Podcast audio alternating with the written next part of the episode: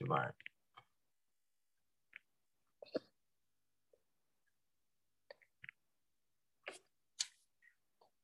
Tá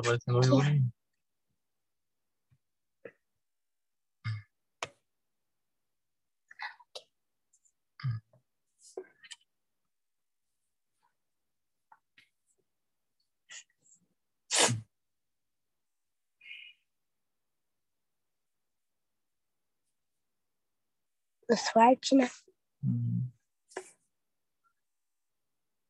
Olha, olha, olha, olha, olha. Não entrou alguém. Manuel.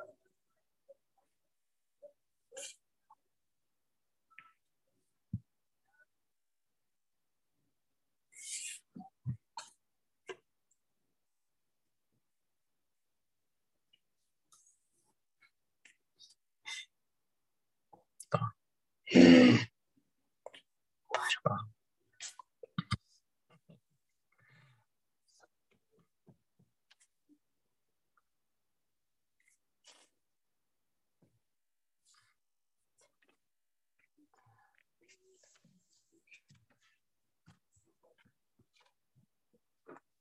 não apareceu aqui?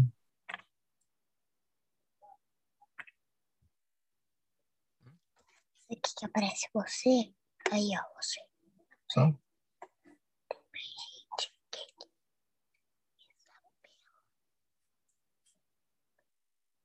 que é isso? Ué, Uhum.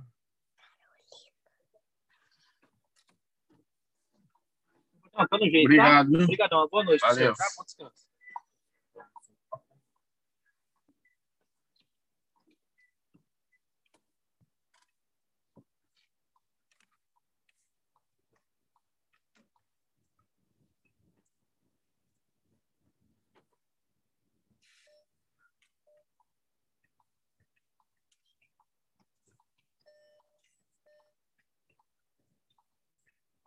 Será que o Marco veio?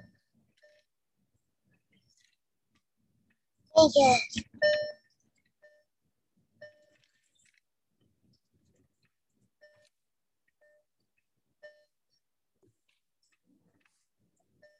Primeiro, pai.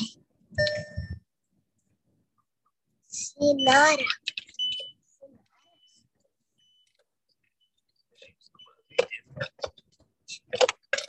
Todo o Brasil? Ah, não é o cachorro? Pô, você amassou, hein? Eu sei.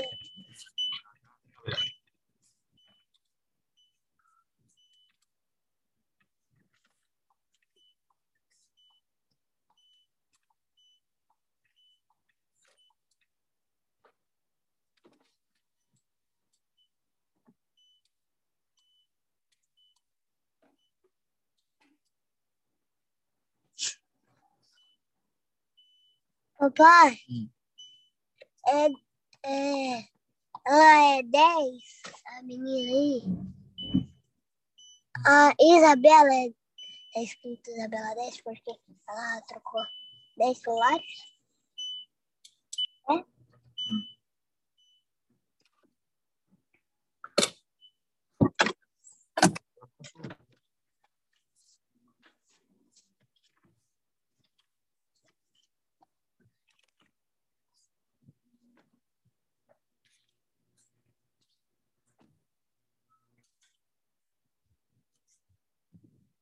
Vem, meu.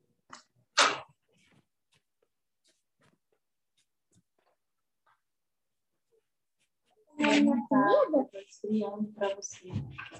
Uma canelada. E a tia do? Gabriel? Do Gabriel.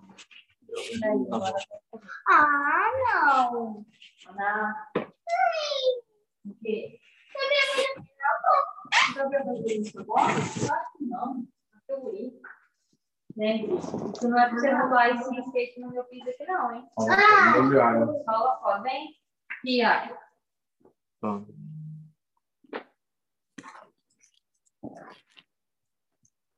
O Biel do filho?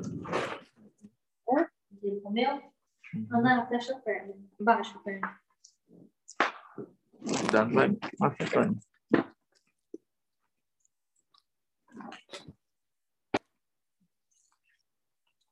E agora só para acidente.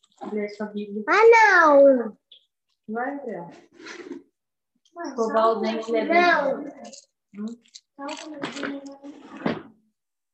Hum? Qual?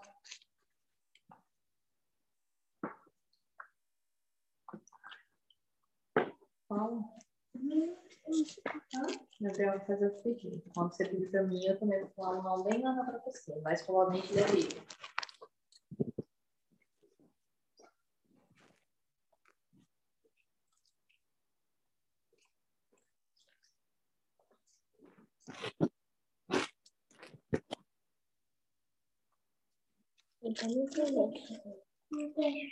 Deixa aí, vai fazer pedido. Não tem ketchup.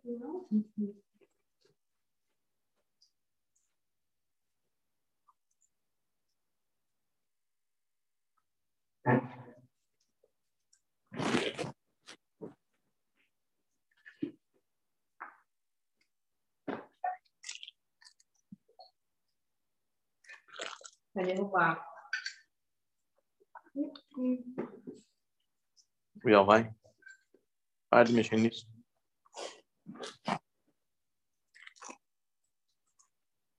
Eu não gosto de ketchup.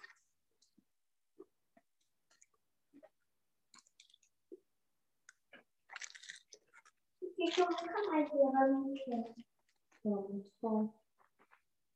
Não. No meu aniversário. Ai, não sei. Tu não convida, não? Uhum.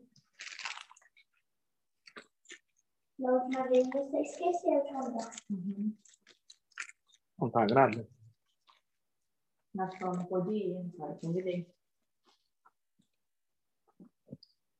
Da outra vez você faz.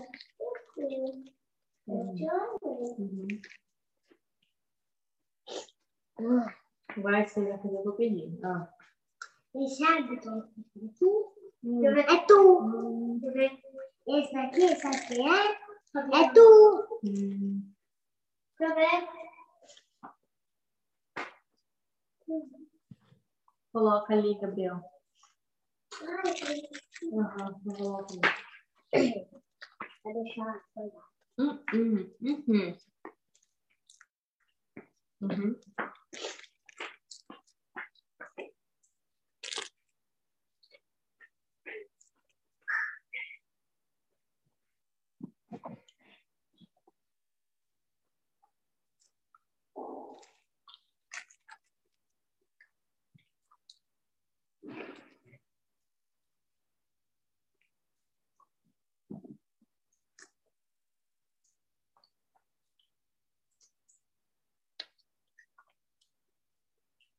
Ficou pertinho cachorro aqui.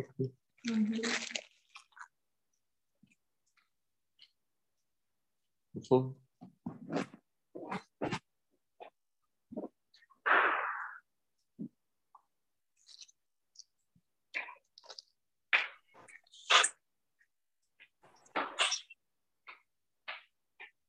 Lá no banheiro. O banheiro não é aqui.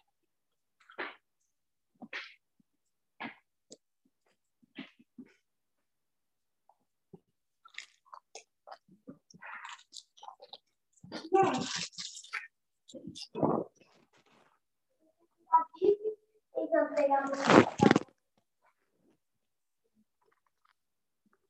porque também tem aqueles espelhinhos que voam e eles ficam é, voando.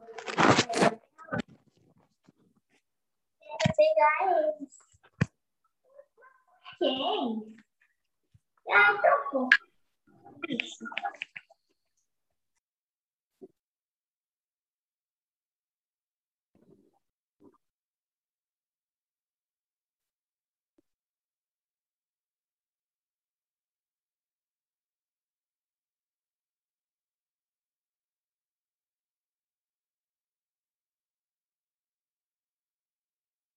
Boa noite, tudo bem, pessoal? Vocês estão me ouvindo bem?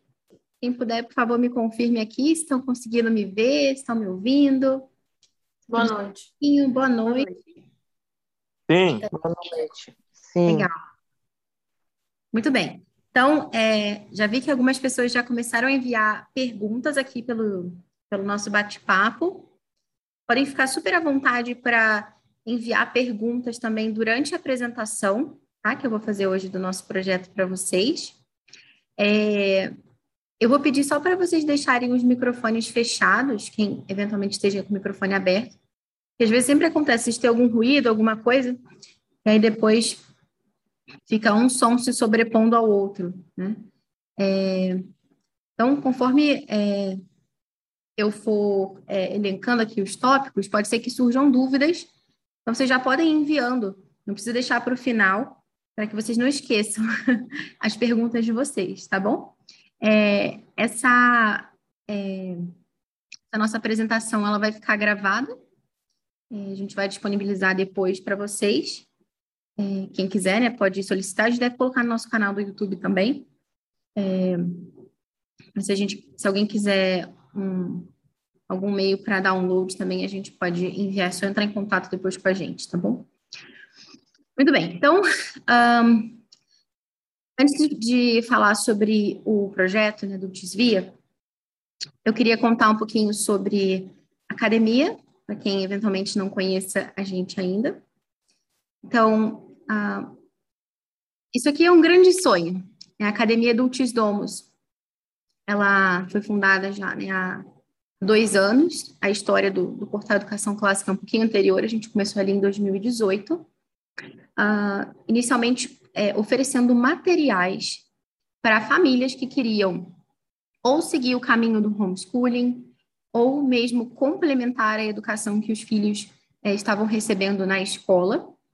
Então, talvez alguns de vocês conheçam lá o Clube do Tapete, é, que era um material de educação clássica para as crianças na fase da educação infantil, com poesia, apreciação artística, apreciação musical, é, virtude do mês, enfim. É, muita gente conheceu o nosso trabalho através do Clube do Tapete, através do Pod Clássica também, que é, foi o nosso primeiro podcast, agora a gente tem alguns outros podcasts também na rede. Inclusive o Era Uma Voz, não sei se vocês já ouviram, mas é o nosso novo podcast infantil, tem sido muito, muito bacana assim, essa experiência com as crianças. A gente também tinha o Inglês Vivo para famílias né, que queriam ensinar inglês em casa os filhos. E depois foi surgindo uma necessidade de que a gente tivesse também aulas ao vivo, não só oferecesse materiais para que os pais ensinassem em casa, mas também a gente tivesse tutores, professores que pudessem ensinar diretamente os nossos alunos. Então, isso começou uh, com aulas de inglês. Então, no início, eram poucas turmas. Eu fui a primeira professora, né? E com o tempo, o nosso trabalho foi crescendo, foi sendo mais divulgado é, na internet, alguns influencers digitais é, espalharam aí as notícias, né? E muita gente chegou até a gente. Nesse início, o nosso trabalho de inglês ele se chamava Inglês em Família. Talvez vocês conheçam também, né, por esse nome. Mas foi surgindo também é, uma demanda por outros cursos. Né? Outra, as famílias iam conhecendo o nosso trabalho, iam se identificando, iam sentindo necessidade de um suporte também em outras matérias. Como vocês viram naquele convite que a gente enviou, o grande problema é que a gente se depara com as dificuldades da educação formal nas escolas, principalmente agora, nesse tempo de pandemia, em que muitos pais puderam verificar de perto, né, com clareza, aquilo que eles imaginavam que tivesse ruim, verificaram que estava, na verdade, pior. Então, é, foram sentindo essa necessidade de intervir de uma forma mais direta, assumir, de fato, o protagonismo, não só pela educação, mas pela instrução formal dos seus filhos. Então, é, só o inglês não é suficiente. Então, as famílias foram pedindo para que a gente fosse abrindo outras matérias, outros cursos, mas esse é um caminho difícil, porque a gente não, não chama qualquer professor aleatório para dar aulas na academia. Então, são professores que realmente estão comprometidos com esse ideal, né, que entendem a educação como cultivo da sabedoria e da virtude nas almas dos filhos de vocês, que é, veem que o objetivo da educação é a formação do caráter, querem trilhar esse caminho através da contemplação do bem, da beleza, da verdade. Então, é difícil encontrar professores assim. E os nossos professores, que são é, muito queridos, estão sempre é, no, no, Instagram, né? Vocês devem acompanhar, também tem produzido conteúdo para o YouTube, para estar tá mais é, presente também na vida de vocês, ajudando né, na educação das crianças e tudo isso. É, eles também passam, além desse processo seletivo criterioso, digamos assim, por um acompanhamento realmente. Então, a gente tem o book club dos professores, eles estudam toda semana. Hoje mesmo a gente teve uma reunião, né? E, enfim, é, esse, esse grande caminho, né, como eu falei, esse doce e exigente caminho da educação clássica é algo que nunca termina. A gente tem que estar sempre se formando. Então, é, os nossos professores têm que ser os primeiros né, para liderar justamente pelo exemplo. É, e, enfim, a gente foi abrindo outros cursos, o latim chegou, chegou também a matemática, enfim, história e geografia, até que finalmente a gente chega a um ponto hoje em que a gente pode oferecer todas as matérias né, do currículo, não só aquelas matérias, digamos, né, obrigatórias, assim, né, que é, todo mundo tem que fazer, mas também outras que enriquecem bastante a vida é, dos nossos filhos, e vocês vão ter a oportunidade de conhecer daqui a pouquinho. Eu vou falar sobre os cursos que a gente oferece. Aí também tem uma grande questão aí, né, que é, se a gente vai é, seguindo por esse caminho, e vendo os cursos, e é, acaba que tem uma grande dificuldade, né, quando chega no, no financeiro. Acaba que não fica tão acessível assim quando a gente contrata muitos cursos. Então, a gente pensou em uma estratégia, né? uma forma de estar tá mais próximo das famílias e realmente conseguir ajudar e ser esse suporte que a gente quer ser. Então, aí daí vem o caminho, né? O dulcis via. Via vem do latim, né? E significa caminho. A gente escolheu esse nome porque, justamente, entre o homeschooling, como as pessoas concebem, né? Normalmente, que é a mãe ali ensinando as crianças, eventualmente o pai complementando alguma coisa, entre esse caminho do homeschooling, digamos, mais né, comum, e o caminho da escola, existe um outro caminho, que é o caminho da contratação de professores particulares, de tutores, mas a gente sabe que esse é um caminho também bastante caro e que não está acessível para todo mundo, seja pelo valor, seja porque não é fácil né, de encontrar professores bons, com essas características que eu estava falando, em todas as cidades. Então, tem que haver uma, um outro caminho que seja mais doce do que esses que a gente falou anteriormente. Então, surgiu o Lutes Via, que é uma oportunidade da gente fazer, é, oferecer todas as matérias necessárias do currículo, mas por um preço mais acessível, por se tratar de um combo de matérias. Então, a gente está é, né, vislumbrando aí, né, encaixando aí as questões né, de organização, de tudo isso. É, e o que a gente está visualizando aqui é um valor né, de 30% de desconto né, do que seria né, os cursos comprados de forma individual, mas vai muito além disso tudo. Então, quero apresentar para vocês é, como funcionam os nossos cursos, mas antes disso, queria falar para vocês um pouquinho da nossa logo, porque é, a logo ela fica ali no Instagram, fica ali nos e-mails que vocês recebem, ninguém sabe muito bem o que, que significa aquele verdinho. Então, já que a gente está tendo essa oportunidade hoje de conhecer um pouquinho mais de perto a Academia Adultos Domos e ver se essa via realmente é para vocês, acho que nada melhor do que a gente poder falar um pouquinho sobre é, os nossos ideais, né? O que, que a gente acredita, o que, que a gente pensa, porque os pais são os verdadeiros protagonistas né, dessa educação dos filhos. A gente acredita nisso, a gente defende isso. É, e por isso mesmo os pais têm que saber muito bem a quem eles estão confiando essa instrução formal. Então, vou comentar aqui um pouquinho com vocês sobre a nossa aluna. Então, Academia Dulcis Domus, né? Dulcis Domus, o que, que é isso? Dulcis doce, né? Lar, casa. Porque o nosso objetivo com a academia é tornar a rotina de estudos dos filhos de vocês ainda mais doce, né? esse lar ainda mais doce, através da contemplação do bem, da beleza e da verdade. Vocês vão ver que tem algumas partes aqui nessa logo e eu Fiz questão de, de preparar uma pequena explicaçãozinha sobre isso aqui, para que vocês tenham bem gravado né, é, o cerne da questão, né? O que está por trás desse projeto? É, então, aqui a gente vê logo é, essas folhinhas, né, que são as folhas de louro, que eram muito comuns né, lá na Grécia Antiga, né, do, dos é, heróis, né, eles eram coroados com essas folhas de louro, os grandes vencedores, porque a gente acredita realmente que a educação ela é um caminho, como eu falei antes, né, de cultivo da sabedoria, mas não só da sabedoria, mas também da virtude na alma. Então, a gente procura que as nossas aulas sejam um ambiente de cultivo de virtudes. Como assim? Através, por exemplo, é, de uma aula, veja só quanta coisa a gente não consegue desenvolver.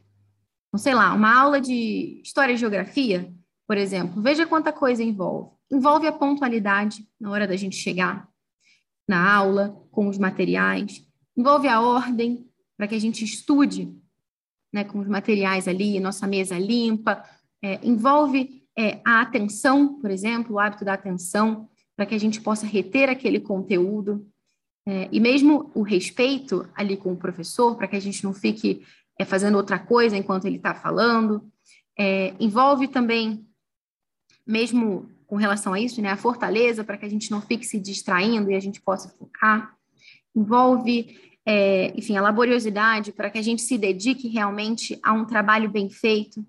Quanta, quantas oportunidades de desenvolvimento de virtude não tem em uma aula? Então, a gente tem isso muito claro, os nossos professores têm isso muito claro, e, e a gente sabe muito bem que a gente não está aqui simplesmente para jogar um certo número de informações é, na cabeça de alguém, num baldinho, porque é, os nossos filhos, os nossos alunos são pessoas.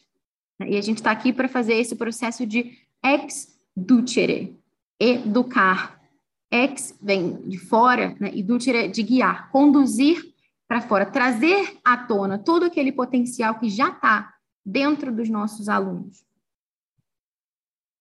E como que a gente vai fazer isso? O que, que tem de tão diferente assim das escolas, tal dessa academia do Domus aí, né? Ah, tem um símbolo aqui que é um livro, um livro aberto. E é algo muito caro para nós na academia, o livro. Porque o livro é que é o verdadeiro professor.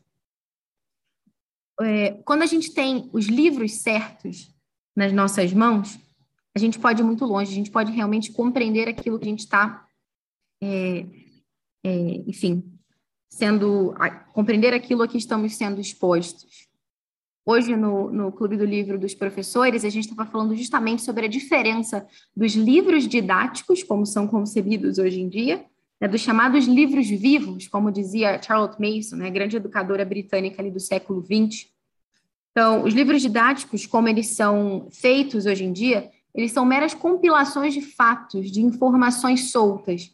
É, isso, né, na maioria das vezes, repletos também de ideologias que não estão nem um pouquinho alinhadas né, com aquilo que a gente quer na nossa casa, na nossa família. Então, mas mesmo que não tivessem né, essas ideologias, esses problemas, essas questões, a própria estrutura dos livros, como eles são colocados, não tem nenhum valor literário, por exemplo, são simplesmente é, resumos ali de fatos e coisas meio soltas. Né? Faça experiência, né? tente ler um, trecho de um livro didático para o seu filho, pare a leitura e peça para ele. Diga o que você se lembra daquilo que você acabou de ouvir. Dificilmente seu filho vai conseguir realmente lembrar de muita coisa. Agora, pegue, por exemplo, uma obra de verdadeiro valor literário, leia para o seu filho, e você vai se surpreender com o tanto de informações que ele consegue se lembrar. Porque, afinal, em obras literárias, a gente não tem só floreios e, e rimas e coisas bonitinhas. A gente também tem fatos, só que esses fatos eles estão revestidos de ideias, ideias vivas, que fazem a gente realmente pensar, cativam a nossa atenção, fazem com que a gente entre realmente naquela história e a gente queira saber o que, que vem depois. Então, isso é um bom teste para saber se um livro realmente é vivo ou não. Se é um livro que faz a gente querer saber o que, que vem depois, passar aquela próxima página, ou se é um livro que a gente fica se perguntando quando é que vai terminar. É claro que a, educação não é caminhar por um jardinzinho florido, que não há dificuldades e todos os livros são graciosos. Não é disso que se trata, sabemos disso. Mas quando um livro tem realmente é, o bem, a beleza e a verdade nele, a gente é atraído naturalmente. São livros que respeitam a nossa natureza. Depois, a gente tem essa imagem aqui do fogo, e me lembra né, do, do, do, do trecho da Sagrada Escritura? In veni mitere in terra, né? Vim trazer fogo à terra.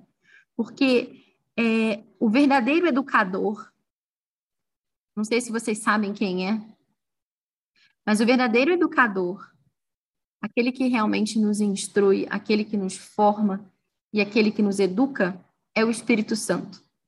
Eu não sei se vocês já tiveram a oportunidade de ver uma pintura muito bonita que se chama O Triunfo de São Tomás de Aquino, né, que mostra ali a descida do Espírito Santo, né, e abaixo do Espírito Santo tem é, diversos é, pensadores é, e representantes assim icônicos das ciências, né, da gramática, da lógica, da retórica, da geometria, da astronomia, enfim, das musas todas, né, da, da Grécia e tudo isso.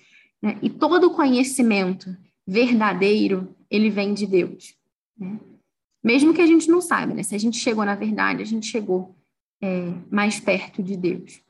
Então, é, isso também é muito claro aqui para a gente, na Academia do Domos, e até fazendo um paralelo com aquilo que eu dizia anteriormente, né, sobre os livros vivos, quem é o Espírito Santo? Né? É o Senhor que dá a vida, então, um livro vivo nada mais é do que um livro que coopera com a ação do Espírito Santo. Um livro que não cria obstáculos para que os nossos filhos sejam de fato educados e sejam formados nesse caminho da verdade. Depois vocês vão notar que a gente tem aqui também algumas linhas retas. É, e essas linhas retas, elas estão aqui representando a reta razão.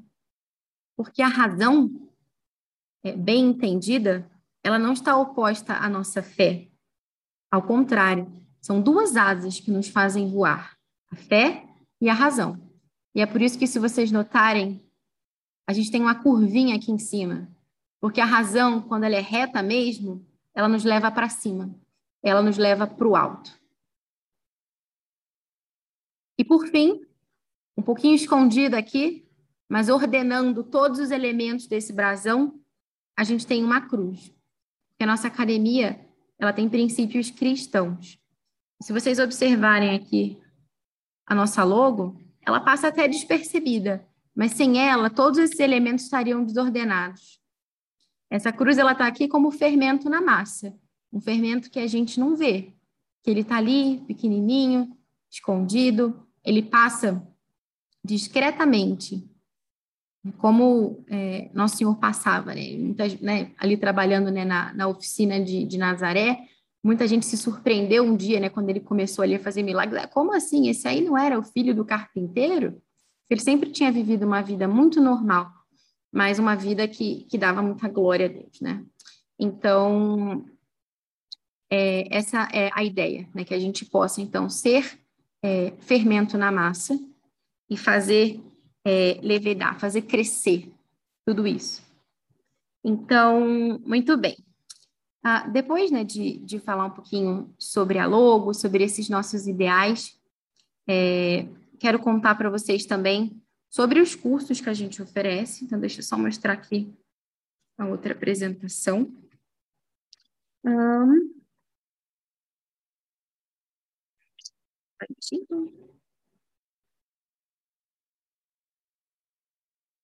Muito bem. Então, é, o programa Adultos Via, ele é um programa de aulas ao vivo. Aulas online, sim, mas aulas interativas. Aulas em que os nossos filhos conversam com os professores, com os seus colegas. Né? E ele é um programa que ele se diferencia dos demais cursos justamente por se tratar de um combo. Então, a gente consegue realmente viabilizar né, um valor muito mais acessível. Ah, o nosso programa do ele se diferencia de outros cursos que a gente pode ver até pela internet hoje em dia, né, se a gente vê que são cursos muitas vezes gravados, que não tem interação, que não tem um professor que realmente está ali acompanhando de perto o seu filho, conversando com o seu filho, disponível para conversar também com os pais. Então, é, outra vantagem também é que, eu não sei se vocês já passaram por essa experiência, de ir numa praça e só encontrar cachorro. Porque né, muitas vezes as crianças estão na escola, né, as outras crianças. E quando a gente decide fazer homeschooling, essa é uma das dificuldades, mas a gente fica pensando, nossa, mas e agora e tal? Principalmente quem tem filhos mais velhos, acima de 10 anos, porque muitas das pessoas que estão decidindo fazer homeschooling têm filhos pequenos, né? E você fica ali, vai no encontro de famílias homeschoolers e só tem criancinha pequena, e o teu filho fica ali, nossa, eu aqui sozinho, que coisa, tá? Os meus amigos estão lá. Então, é, é uma grande oportunidade também que a gente oferece de que as nossas crianças possam encontrar outras crianças, ainda que no ambiente virtual, mas possam conversar. A gente teve uma experiência muito legal recentemente no clube de leitura, por exemplo. E se vocês conhecem o clube de leitura, mas o clube de leitura ele funciona assim: é, a cada semana os nossos alunos eles leem um livro, uma obra literária, tipo as Crônicas de Nárnia, ou Pinóquio, por exemplo, e se reúnem uma vez por semana com o professor para discutir aquela leitura que foi é, é, designada para aquele período de tempo, um capítulo, dois capítulos, o que seja. É, e na primeira aula, geralmente o professor ele pergunta os livros favoritos da criança para conhecer ali os gostos literários, enfim, já gerar aquela interação. E é, havia uma família que estava num, desses clubes de leitura que a mãe mandou um depoimento para a gente muito emocionada, porque o filho dela ele, ele estudava numa escola e na escola dele, os meninos só queriam saber de Lucas Neto e Minecraft. E ele começou a se sentir muito peixe fora d'água. Uma vez ele entrou no carro da mãe, ele começou praticamente, assim, quase a chorar, porque ele sentia que ele não era normal. Estava todo mundo ali indo por um caminho e ele ali por outro, devia ter alguma coisa errada com ele. Quando ele começou a participar do clube de leitura, ele viu que tinha outras crianças que tinham esses mesmos gostos literários, que tinham lido vários livros que ele também já tinha. Ele começou a pensar assim: nossa, eu não estou sozinho. Existem outras pessoas assim também. Existem outras crianças assim também. É diferente também de você ver simplesmente seu filho ali, ele vê você lendo, ou ver um outro, né, um adulto lendo, alguma coisa assim, do que ele ver outras crianças e crianças que têm alguma coisa na cabeça, melhor ainda, né? Então, é, isso é algo que, que realmente é, esse ambiente pode oferecer e é, dá muita alegria mesmo, né, para a gente.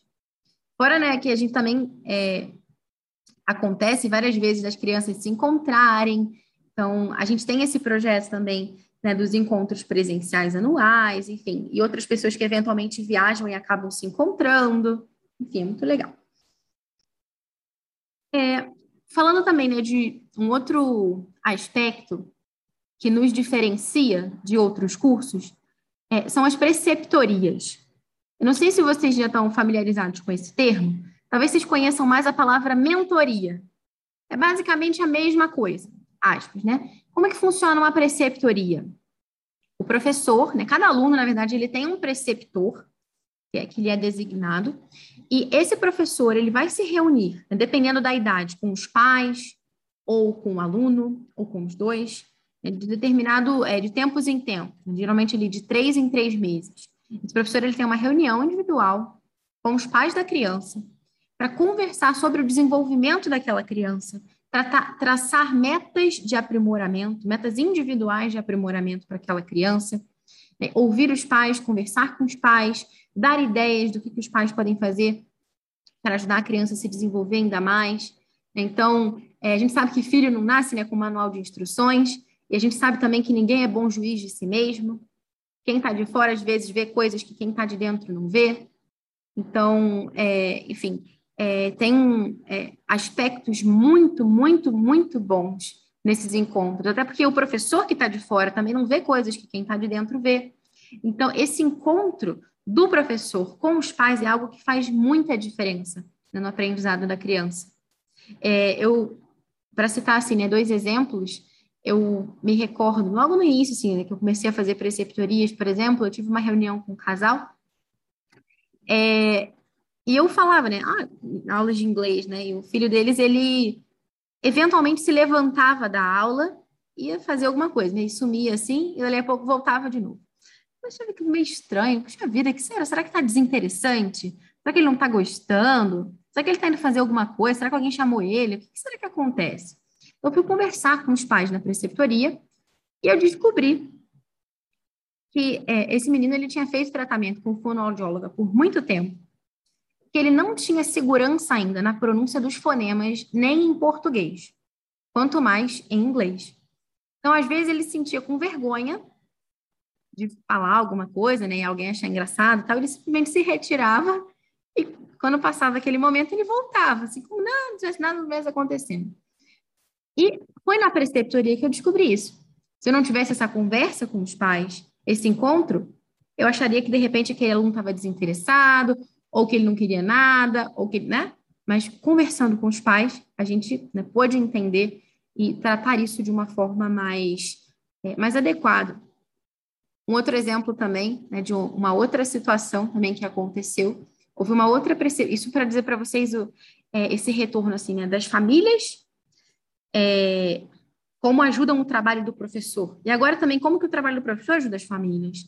É, vocês sabem que aqui no Zoom a gente tem essa função, essa ferramenta de desenhar na tela, que em algumas aulas é muito útil. Você precisa circular alguma coisa, precisa mostrar algum aspecto, chamar atenção para aqui, para ali, como eu fiz ali com a logo também para iluminar e tal. Só que você está no meio de uma explicação, a criança fica desenhando, não está funcionando, né? Então, a criança não está atenta, está se distraindo, está distraindo os outros. Então, a gente procura manter essa função ativa. Por quê? Porque justamente se a criança começa a fazer isso ali na hora, a gente tem a oportunidade de conversar com aquela criança, falar que não é o momento para aquilo, e assim ela vai educando a própria vontade, né? no sentido de que, olha, é, eu sei que eu não devo fazer isso agora, embora eu consiga, eu não vou fazer. Assim como, por exemplo, tem um, um, um bolo esfriando ali na mesa, né? Ao invés de simplesmente tirar o bolo da mesa, a gente tem que falar para a criança que ela não vai mexer naquele bolo. Né? Porque se a gente simplesmente ficar tirando tudo do alcance dos nossos filhos, a gente não está educando a vontade deles. A gente não está ajudando a que eles realmente consigam fazer, né, tomar as próprias decisões. Então, a função geralmente fica aberta. Né? Em alguns casos a gente tira, mas ela fica ali e a gente conversa com o aluno para que ele pare. Então, determinada situação, a aluna começou a desenhar na tela, a professora viu quem era, porque apareceu o nomezinho, a aluna não se deu conta que a professora tinha visto e falou que não tinha sido ela. Ou seja, né? A professora então conversou com a mãe, que ficou muito agradecida, né? E já conversou com a filha para poder resolver essa situação, porque é uma situação ali de aula online, né? Digamos assim, é, que né, as pessoas em geral falam, nossa, né, uma situação, a criança está ali passiva, né? É nada, né? A gente está ali numa super interação tão grande que a, que a professora conseguiu identificar ali que a menina está falando uma mentira, conversou com a mãe, para que a mãe pudesse intervir, conversar com a filha para poder solucionar ali aquela questão. Então, você vê que, por exemplo, se fosse um outro professor, às vezes, que não tivesse preocupado com a formação daquela criança, que essa criança crescesse em virtude, que fosse sincera, ah, deixa para lá, vou arrumar problema, vou falar com mãe disso. Não, imagina, mas não. Fez questão de ir lá conversar com a mãe para que pudessem traçar é, uma estratégia, né, uma meta, um caminho para poder ajudar realmente no desenvolvimento é, dessa aluna. Então, é, depois, além disso, também, uma outra coisa muito legal que a gente tem para os alunos da academia, né, para as nossas famílias, é o Cultura Materna, que é o Clube do Livro das Mães. Cultura Materna, ele funciona assim, a gente tem um livro, no momento agora a gente está lendo Educa Educar na Curiosidade, e a gente lê alguns capítulos por mês, e se reúne uma vez por mês, cada região do Brasil tem a sua reunião, se reúne uma vez por mês com outras famílias, né, outras mães, para conversar sobre aquela leitura daquele mês.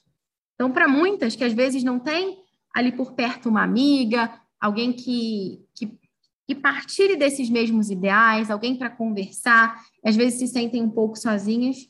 é o nosso momento. Pegar ali aquele café com leite, aquele chazinho, melhor é né, de noite um chazinho, e poder conversar, trocar ideias com outras mães também. Cultura materna é gratuito para todas as nossas mães.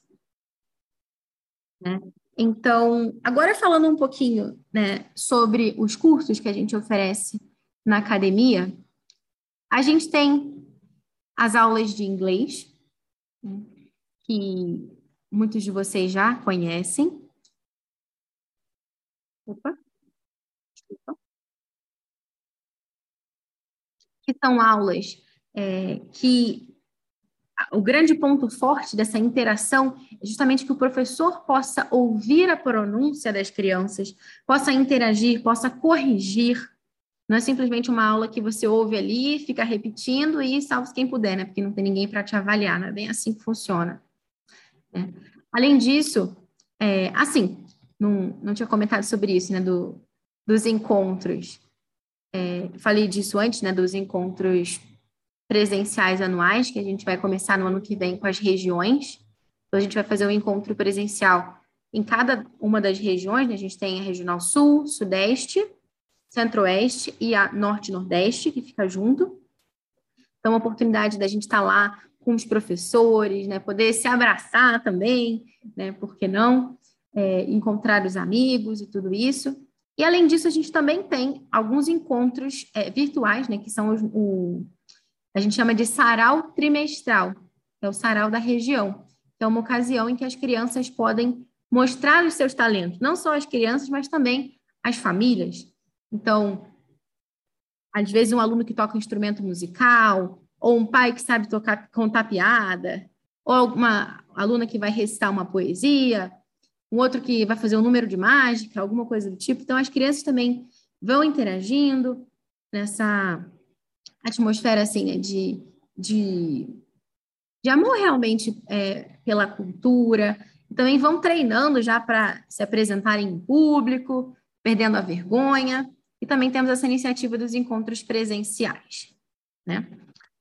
Então, a gente tem a, as nossas aulas de matemática, que alguns de vocês já devem conhecer também.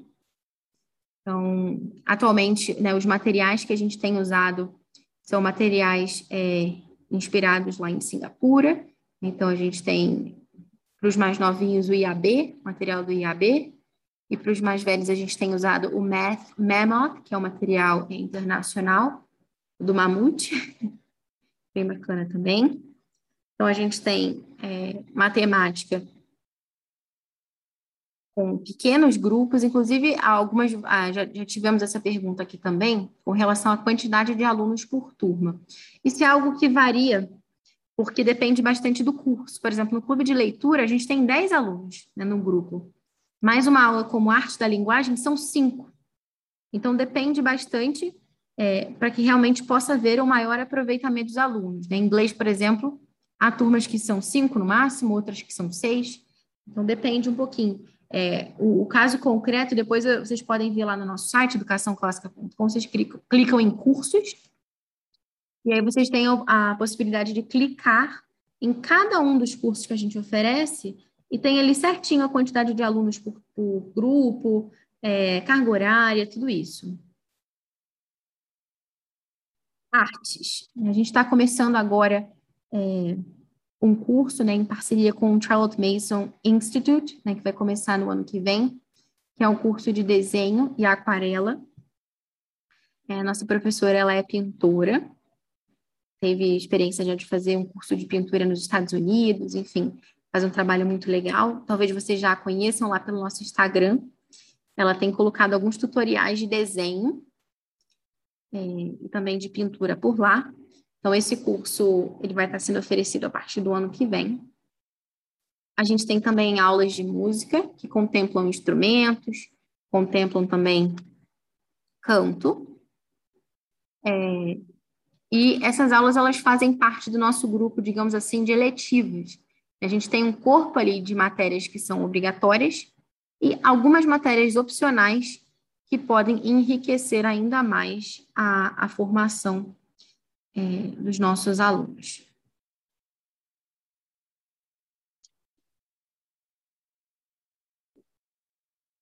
Então, um dos nossos cursos é o curso de Arte da Linguagem. A gente costuma chamar de Arte da Linguagem porque ele não é simplesmente um curso de português. Ele é um curso que ele contempla literatura, ele contempla caligrafia, ele contempla recitação, gramática, claro, mas também ditado, atividades de cópia, né, transcrição. Então, ele é um curso que, além do tempo ali de interação com o professor, que dependendo da idade é, é mais ou menos frequente, né, no sentido de que há, há, turmas que são três vezes por semana, e outras turmas que são cinco vezes por semana. Independente disso, há também um tempo ali de estudo é, individual, dirigido pelo professor, que a criança faz né, no contraturno normalmente, que é a parte de caligrafia, algumas atividades que ela consegue fazer de forma independente. A gente tem também o nosso curso de História e Geografia, é, que é um, um curso assim que dá muita alegria para a gente, sabe? Porque a gente vê muito claramente que se na universidade é, foram sequestradas, digamos assim, né, a sociologia, a, a, pedagogia, não sei o quê, né, no ensino fundamental e no ensino médio, é, a história e a geografia são um grande alvo né, um grande alvo de doutrinação ideológica. Pouco se aprende ali de verdade de história e geografia, né, e, e em geral só se repete o que os ideólogos da moda querem que os nossos filhos fiquem repetindo por aí. E poder oferecer um curso como esse é, é realmente colocar um, um, é, um outro patamar, digamos assim. E é algo que a gente se orgulha bastante, né, de, de realmente ter sido é, um grande presente, né, que a gente possa é, oferecer isso hoje.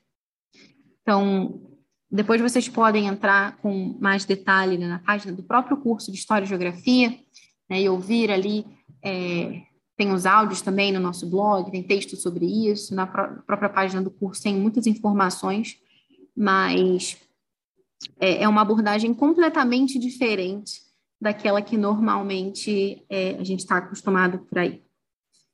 Então, além de ver a história do Brasil, por exemplo, a gente estuda também a história de Portugal, a gente estuda a história dentro dessa perspectiva é, viva, com obras de valor literário. Então, as crianças realmente entram na história. A gente tem o livro dos séculos que eles vão confeccionando, e assim vão fazendo conexões. Então, por exemplo, se vocês chegaram a assistir lá no canal do YouTube, a professora Laura, ela mostrou como fazer um livro dos séculos. O livro dos séculos, ele é assim, como se fosse um caderno, né, normal, ideal que seja de capa dura, com folhas, né, com uma gramatura maior, é que ele acompanha a criança em toda a trajetória escolar.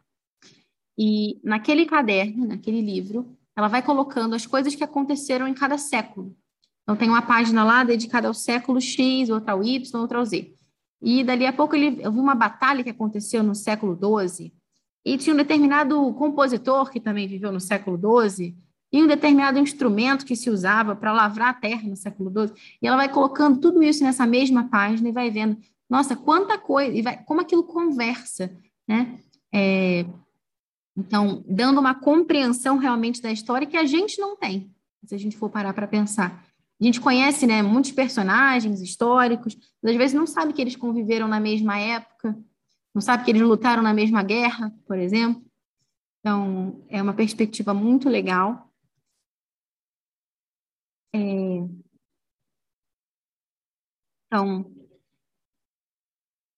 além de, é, do livro dos séculos, ele ser esse registro, digamos assim, é, de, de, fatos, de pessoas, de acontecimentos, também é um registro artístico, no sentido de que é algo que fica muito bonito. Você pode, por, por exemplo, colocar lá um desenho de uma caravela, e lá o seu filho, quando estiver bem mais velho, vai relembrar coisas que ele tinha desenhado, ou que ele tinha colocado ali, ou mesmo colado, quando ele era menor. Então, é realmente um grande tesouro que a criança vai é, pegando, né? E, digamos assim, é, forjando ao longo do tempo. Então, a gente também tem aulas de religião, então, no escopo ali das aulas é, opcionais.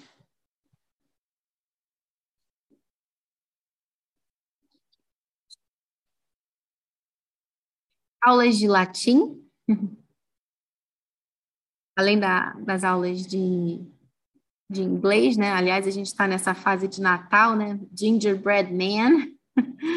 É, além das aulas de inglês que a gente já oferece, a gente também tem o latim, o espanhol também. Não sei se vocês já tiveram oportunidade de assistir, tem alguns vídeos muito interessantes também do, do nosso professor de espanhol lá no YouTube, Mr. Miyahira. Tem sobrenome japonês, mas é professor de espanhol e de inglês. E a gente também tem aulas de espanhol, a professora Clara. Mentira, alemão. Estou falando do espanhol. Nós temos também aulas de alemão. E uma perspectiva interessante, que eu não, não comentei antes ainda, é que, além da interação, que por si só é algo de muito valioso, como eu falei, né, para que o professor possa avaliar, possa ouvir a pronúncia, é, existe todo um cuidado na seleção dos materiais que a gente usa nas aulas de línguas. Então, os nossos alunos, eles aprendem línguas através de poesias, fazendo apreciação de obras de arte, ouvindo boas músicas, lendo histórias boas, então, é, existe todo um cuidado muito presente nos nossos materiais com aquilo que eu falava anteriormente, com o bem, com a beleza e com a verdade. Isso é algo que transparece. Se você já tiver a oportunidade de é, ver, por exemplo, alguns dos nossos materiais que a gente tem né, para imprimir, tudo lá no site, é algo que fica muito patente. É, então, como eu falava anteriormente, essas aulas que a gente tem, elas têm um, um grande, é, digamos assim, apelo né, para os pais que têm filhos mais velhos. E é um consolo realmente que não seja só para os pequenininhos, porque a gente vê muito isso. Ah, tem muito material, mas é para criança pequena. E o pessoal de 10, 11, 12, 13, 14. Então, o Dulcis Via, ele é um programa que ele está destinado a criança a partir dos 6 anos, até o fim da vida escolar, né, com 17, 18 anos.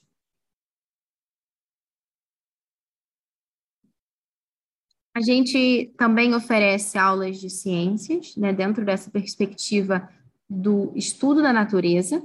Então, assim como a gente tem aquele livro dos séculos que eu falei para vocês anteriormente, que é algo né, que nos vem pela metodologia da Charlotte Mason, a gente também tem o nosso diário da natureza, nas nossas turmas de ciências, os alunos são encorajados também a manter esse diário que eles vão registrando ali é, os animais que eles estão observando, que eles estão aprendendo.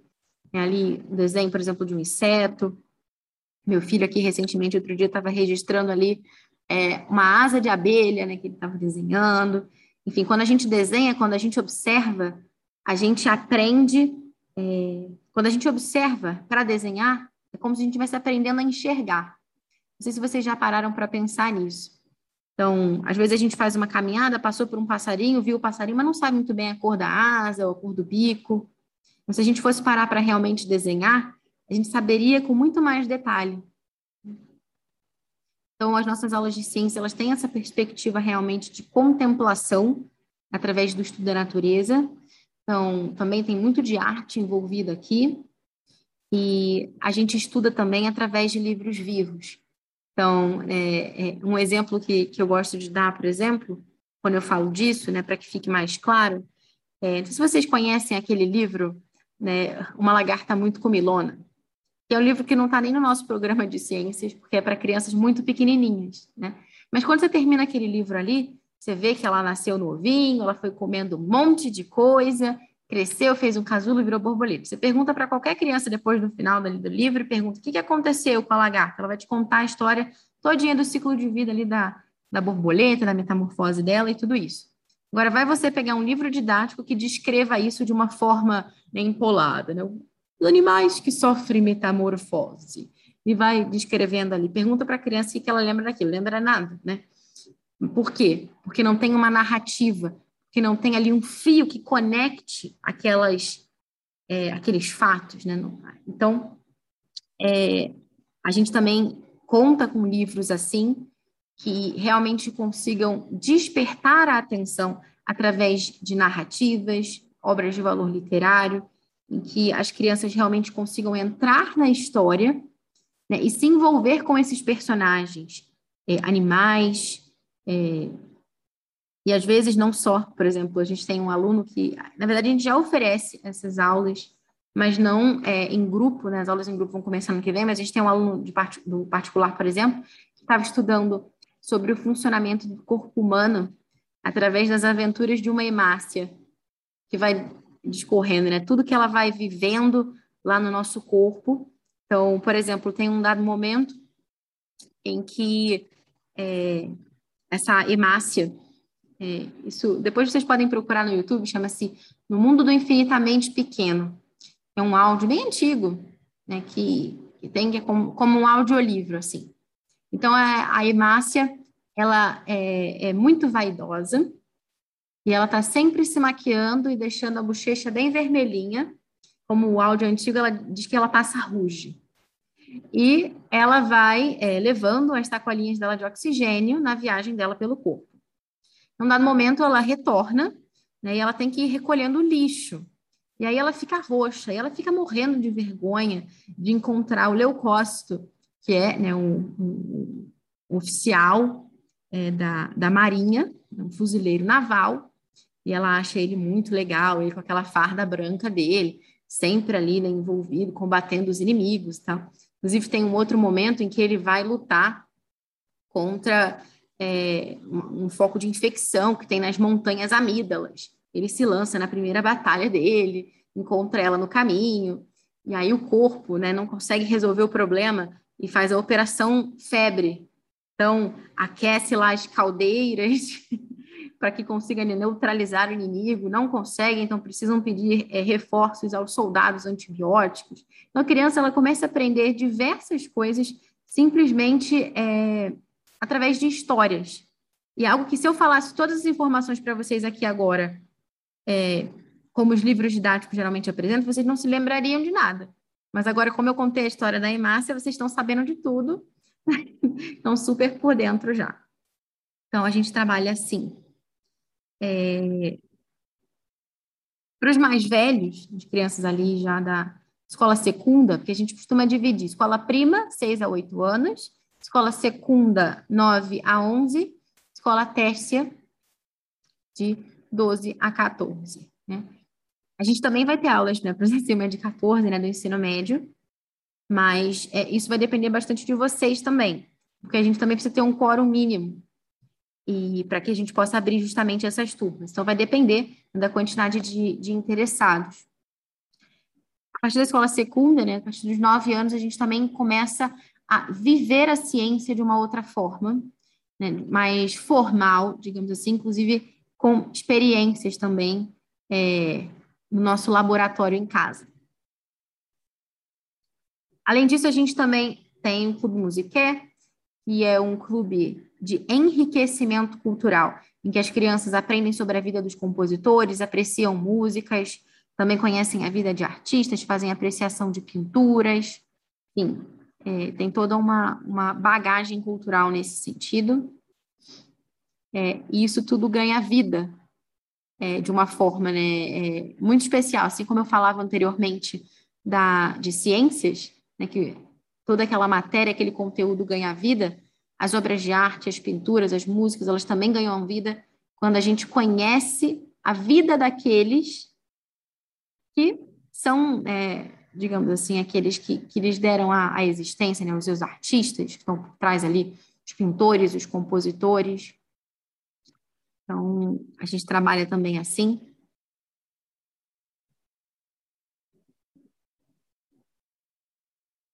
É, uma coisa também que, que é interessante, que eu gostaria de, de falar com vocês, é sobre a questão de calendário. Né? Alguns de vocês devem ter dúvidas com relação a isso, como é que vai funcionar o nosso calendário letivo, né? o nosso ano letivo na academia? O desvio ele vai seguir o calendário que as outras matérias é, seguem normalmente. Então, a partir do ano que vem vai funcionar da seguinte forma: né? um ano ele tem quatro trimestres, certo? Então, para que a gente consiga render bem, trabalhar bem, tudo aquilo que eu falava anteriormente, da laboriosidade, da atenção, a gente precisa também cuidar do nosso descanso. Descanso não é não fazer nada, mas é fazer outras coisas, né, para que a gente consiga é, render bem. Imagina, se não dormir, se no outro dia está no carro. Então, desses quatro trimestres letivos, nove são de estudo e um de recesso. Então, quer dizer que a gente vai ficar três meses de férias? Não. É, quer dizer, sim, mas eles são separadinhos ao longo do ano. Então, a gente tem aquele famoso recesso ali de meio de ano, ali para julho. A gente tem ali as férias de dezembro, é, em janeiro também. E a gente, né, as datas depois certinho, vocês podem é, perguntar que a gente pode enviar para vocês. Só que além disso, né, que é o normal, digamos assim, que já fazem, a gente tem uma outra coisa, que a cada fim de trimestre, ao, a cada 12 semanas de estudo, né, a última semana é uma semana de avaliações e a semana seguinte é uma semana de recesso. Depois de uma semana de avaliações, em que eles vão ali né, é, se concentrar e ter avaliações de todas as matérias, eles vão ter uma semana de pausa para renovar as energias, né, fazendo outras coisas, outras atividades, para depois re retomar. Essa semana de recesso ela também é importante porque, como eu falei, a gente tem avaliações. E as nossas avaliações na academia, elas funcionam de uma forma um pouquinho diferente. É, quanto mais novas são as crianças, menos elas escrevem. Elas respondem mais às perguntas das avaliações, então são mais orais as provas. E para que vocês possam ter o registro disso tudo, vocês vão receber impresso na casa de vocês né, as avaliações com as transcrições das respostas que os seus filhos deram oralmente. É, falando assim parece meio esquisito, né? Porque é uma abordagem meio diferente. Mas eu queria contar uma história para vocês para que vocês possam entender. É, eu falava dessa educadora britânica, né, Charlotte Mason, e ela defendia muito esse método da narração. O que é a narração? A narração, ela também é conhecida como composição oral. Como assim composição oral? É como você fazer uma redação, né, escrever, só que com palavras. Como é que funciona isso? Você chega lá para o seu filho, a partir de seis anos, lê uma história para ele, de um livro vivo, e assim que você termina, você pede para o seu filho contar para você, com as suas palavras, né, as palavras dele, aquilo que ele se lembra do que você acabou de ler. Aí seu filho vai falar tal, tal, tal coisa. Isso é uma narração. Através é, dessa atividade, o seu filho ele está ali adquirindo toda a competência que será necessária para quando ele começar a escrever de fato uma redação. Ele está aprendendo a concatenar as ideias, a se expressar de uma forma lógica, a dizer tudo com início, meio e fim, por exemplo, né? É, então, tem uma historinha engraçada, né, de uma mãe é, americana que ela estava seguindo esse método, né, de narrações e tal, e tá, tá chegando até o Dia de Ação de Graças agora, né?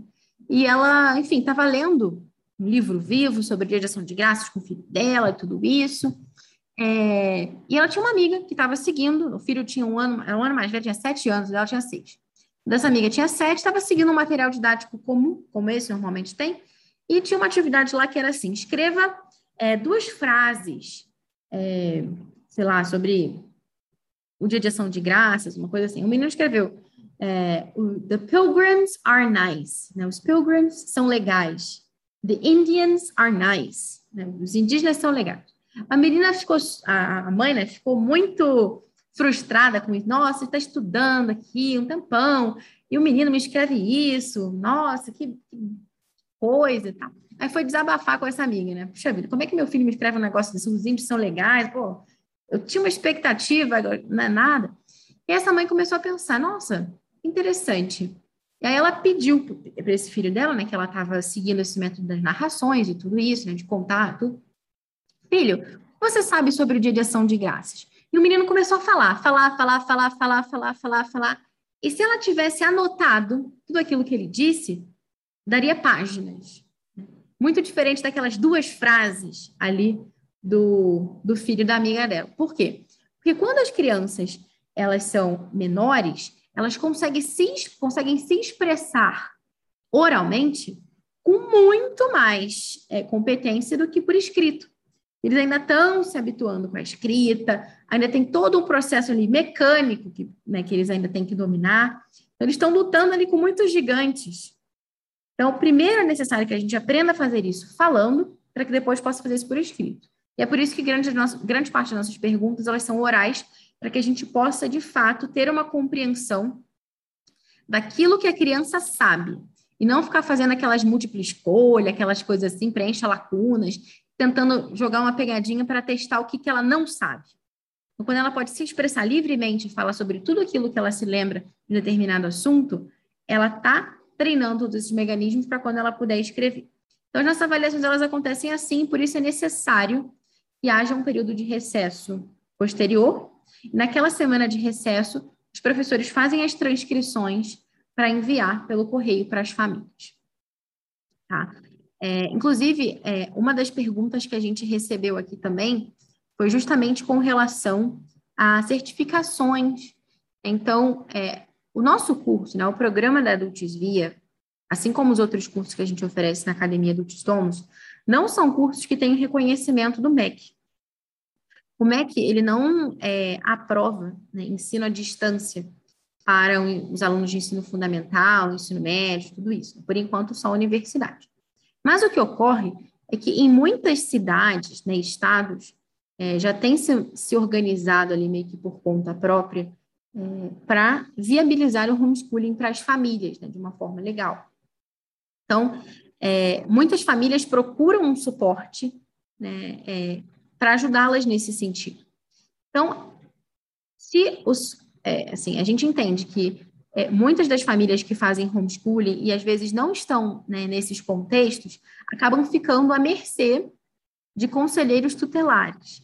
Então, depende, né? Claro que não existe uma caça às bruxas declarada, né? Os conselheiros tutelares não saem por aí batendo nas casas das pessoas para saber se as crianças estão em casa ou não.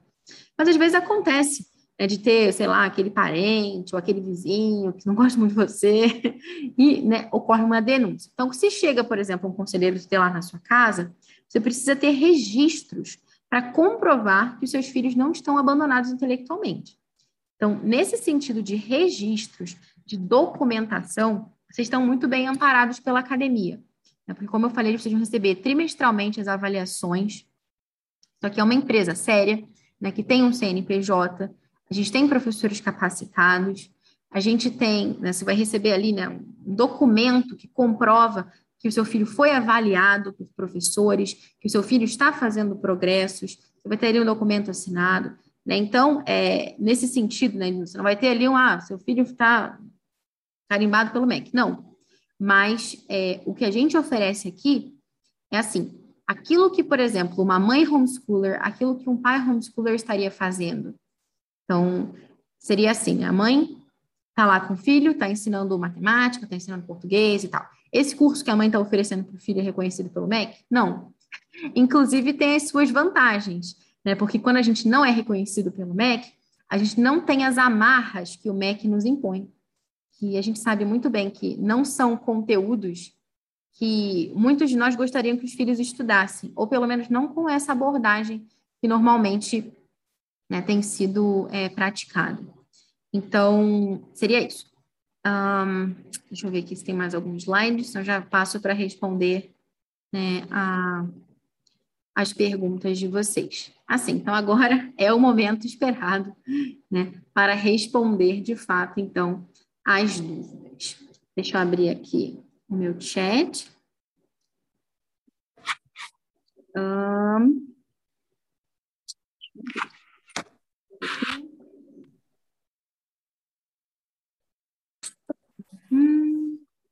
Ah, sim, só é, tem uma, uma pergunta aqui que já me lembra de uma outra coisa que eu tinha que falar. A Mariana perguntou se tem aula de latim nesse combo. Então, não tem aula de latim obrigatória, digamos assim, né? Quais são as matérias que, para participar do Dulcis Via, eu preciso fazer que matérias com a gente, né? Que seriam as obrigatórias. É, eu preciso participar do curso Arte da Linguagem, que é o nosso curso de português, literatura, que eu falei. Preciso participar do curso de matemática, sim, duas matérias. Eu preciso participar de História e Geografia, que seria essa terceira matéria, ou se você quiser dividir, né? É, eu preciso participar de ao menos um curso de idioma, então, inglês, espanhol ou alemão. Eu preciso participar do curso de ciências, tá? Uh, isso. Então, ficou arte da linguagem, matemática, história e geografia, idiomas, ciências e uma matéria opcional, seletiva. Que aí, no caso aí da seletiva, a gente tem aula de... outra língua. Opa! A gente tem aula de religião, a gente tem o clube de leitura, a gente tem é, pintura e desenho, a gente tem música, a gente tem o Clube Musiquete, que falava né, sobre apreciação artística, apreciação musical. É, acho que está com algum eco aqui de som. Pronto, resolvi. Tá? Então, seriam é, essas seis. Arte da linguagem, matemática, história e geografia, uma matéria de idioma, né, ciências, e mais uma eletiva, digamos assim. Ah, muito bem. Então, deixa eu ver aqui as outras perguntas de vocês. Ah, qual a carga horária obrigatória? Muito bem. Então, isso vai depender bastante é, da idade da criança. É porque, por exemplo, é, uma aula de inglês, para vocês terem uma ideia, para uma criança de 6 anos, ela tem 30 minutos, dura 30 minutos. Para uma criança mais velha, dura 45 minutos. Né? É, aula de História e Geografia para os mais velhos é três vezes na semana. Para os mais novos é duas. Então, tudo vai depender da idade. Mas é uma carga horária diária entre duas e três horas. Né? Que não precisa ser de uma vez. Né? Elas podem ser divididas ali ao longo né, do dia. O ideal seria que fosse em um turno só, mas a gente também consegue encaixar em turnos diferentes. Luciana perguntou: se escolher duas eletivas é dado desconto? Sim. Então, o mínimo para entrar nesse combo, né, que eu falei para vocês do 30% de desconto, é que vocês façam essas seis matérias com a gente, as cinco obrigatórias e uma eletiva. Mas o que vocês quiserem além disso, continua com o mesmo desconto. Então, você continua tendo esses 30% de desconto para todas as matérias que você quiser fazer. O que mais? Um, eu ver aqui as outras perguntas de vocês. Uh, gostaria de saber se vai ter boletim histórico escolar. Sim. Então, falei né, anteriormente, a cada trimestre, além da preceptoria, que é essa reunião com o professor, as famílias também recebem as avaliações, né, o boletim, é, a gente também tem a, o registro todo da frequência deles, ah, como vai ser o material didático. Tudo depende muito do curso. Né? Então, eu falei um pouquinho já sobre matemática. É, cada um dos outros cursos depende muito. Então, é, você pode me, se você quiser saber algum concretamente, você pode perguntar para a gente, porque ficaria muito extenso se eu fosse chegar aqui agora e falar todos os livros que são usados em todos os cursos. Mas também, se tiverem dúvidas pontuais de cada um dos cursos, só entra lá na página da academia e clicando lá, tem bastante coisa. Só para vocês terem uma ideia, Deixa eu mostrar aqui para vocês a, o, nosso site. Hum. Vem aqui em cursos. Aí tem aqui, por exemplo, História e Geografia. Clica aqui. Já tem uma série de, de dados aqui.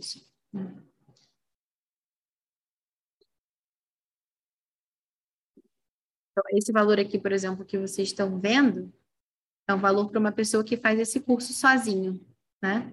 Uma pessoa que faz esse curso no Desvia tem 30% de desconto. Mais. Vou ver aqui as outras dúvidas de vocês. Hum, peraí. Um, boa noite. As aulas bem servirão para crianças que vão à escola ou somente homeschooling? eu acho que a carga horária é muito puxada, né? Se a criança também vai à escola. Então, eu não recomendaria. Então, por exemplo, a gente tem aula, a gente tem crianças que estão aqui com a gente, que estão na escola e, por exemplo, fazem com a gente história e geografia, para complementar todo esse problema né, de ideologia que eu falei anteriormente, ter uma outra visão. Mas fazer o combo completo, se a criança já tem, às vezes, um turno inteiro, às vezes mais do que isso na escola, eu acho muito cansativo. E como eu falei, para a gente poder render bem, a gente também precisa descansar. Então, não recomendaria né, o desvia para crianças que frequentam a escola regular.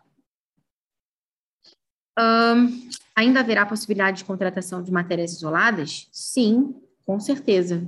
Né? Continuamos normalmente. A diferença é a questão do desconto mesmo, né?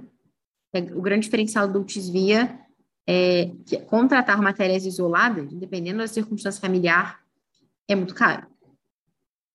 É, Fabiana perguntou: minha dúvida também é sobre as crianças que vão continuar na escola. É, já respondi. Um, Melina perguntou: Minha dúvida é como será o material e a abordagem para crianças mais velhas, a partir de 10 anos que já estariam no Fundamental 2 em uma escola regular. Então, é, o que, que a gente faz? É, Marcos, quer falar alguma coisa? Levantou a mão? Peraí, deixa eu. Não, só queria dizer que eu posso responder algumas dúvidas aqui também, se você precisar. Tá bom. Pode deixar. Uh, então, sobre material abordagem com crianças mais velhas. Já adiantei um pouquinho sobre isso quando eu estava falando, né? Então, é, o material é algo bem peculiar de cada curso. Depois, se tiver alguma dúvida de algum concreto, a gente pode é, falar. Uh, já com relação a, a, a abordagem, então, é, dentro da, da perspectiva né, que a gente adota aqui, nós somos uma escola né, que acredita na educação clássica. Agora, o que é educação clássica? É uma tradição que vem lá dos gregos, tem ali um ápice na Idade Média, né, e vem chegando até os nossos dias. Existem muitos pensadores dentro dessa tradição, alguns, inclusive, discordam entre si.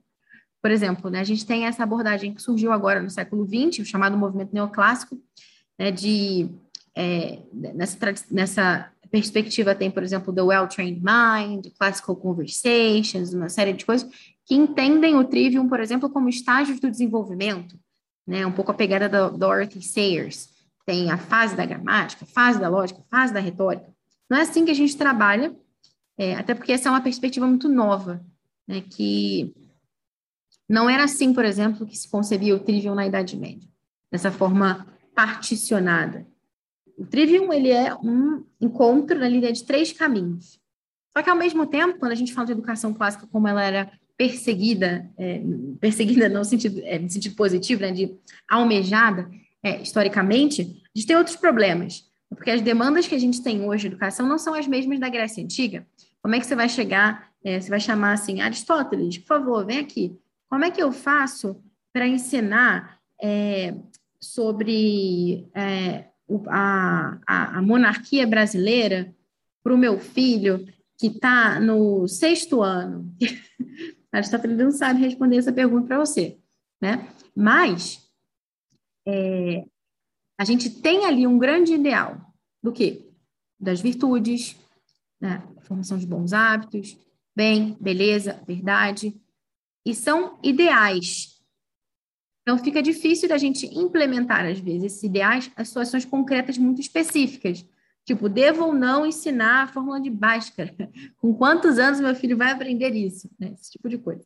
Então, é, a gente tem um grande referencial, que é essa educadora britânica Charlotte Mason, né, que eu já mencionei para vocês, que foi alguém, embora sem se declarar uma educadora clássica, né, porque ela não estava preocupada com etiquetas, conseguiu traduzir esse ideal para a nossa realidade, né, que ela viveu ali no século XX. Então, a, a, estrutura escolar dela era bem parecida com aquilo que a gente tem hoje, no sentido de matérias, enfim.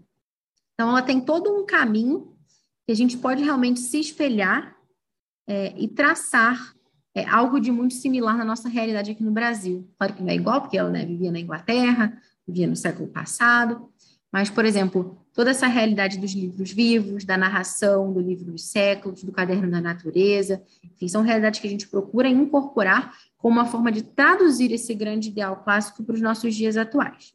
Então, é assim que a gente procura é, abordar. Claro que para os mais velhos, né, vão entrando é, algumas é, atividades, né, como eu estava falando, é, que são diferentes dos pequenos. Por exemplo, atividades de experiências, é, montar ali um mini laboratóriozinho em casa, claro, não é nada de complicado, mas né, com, com materiais que as famílias consigam ter.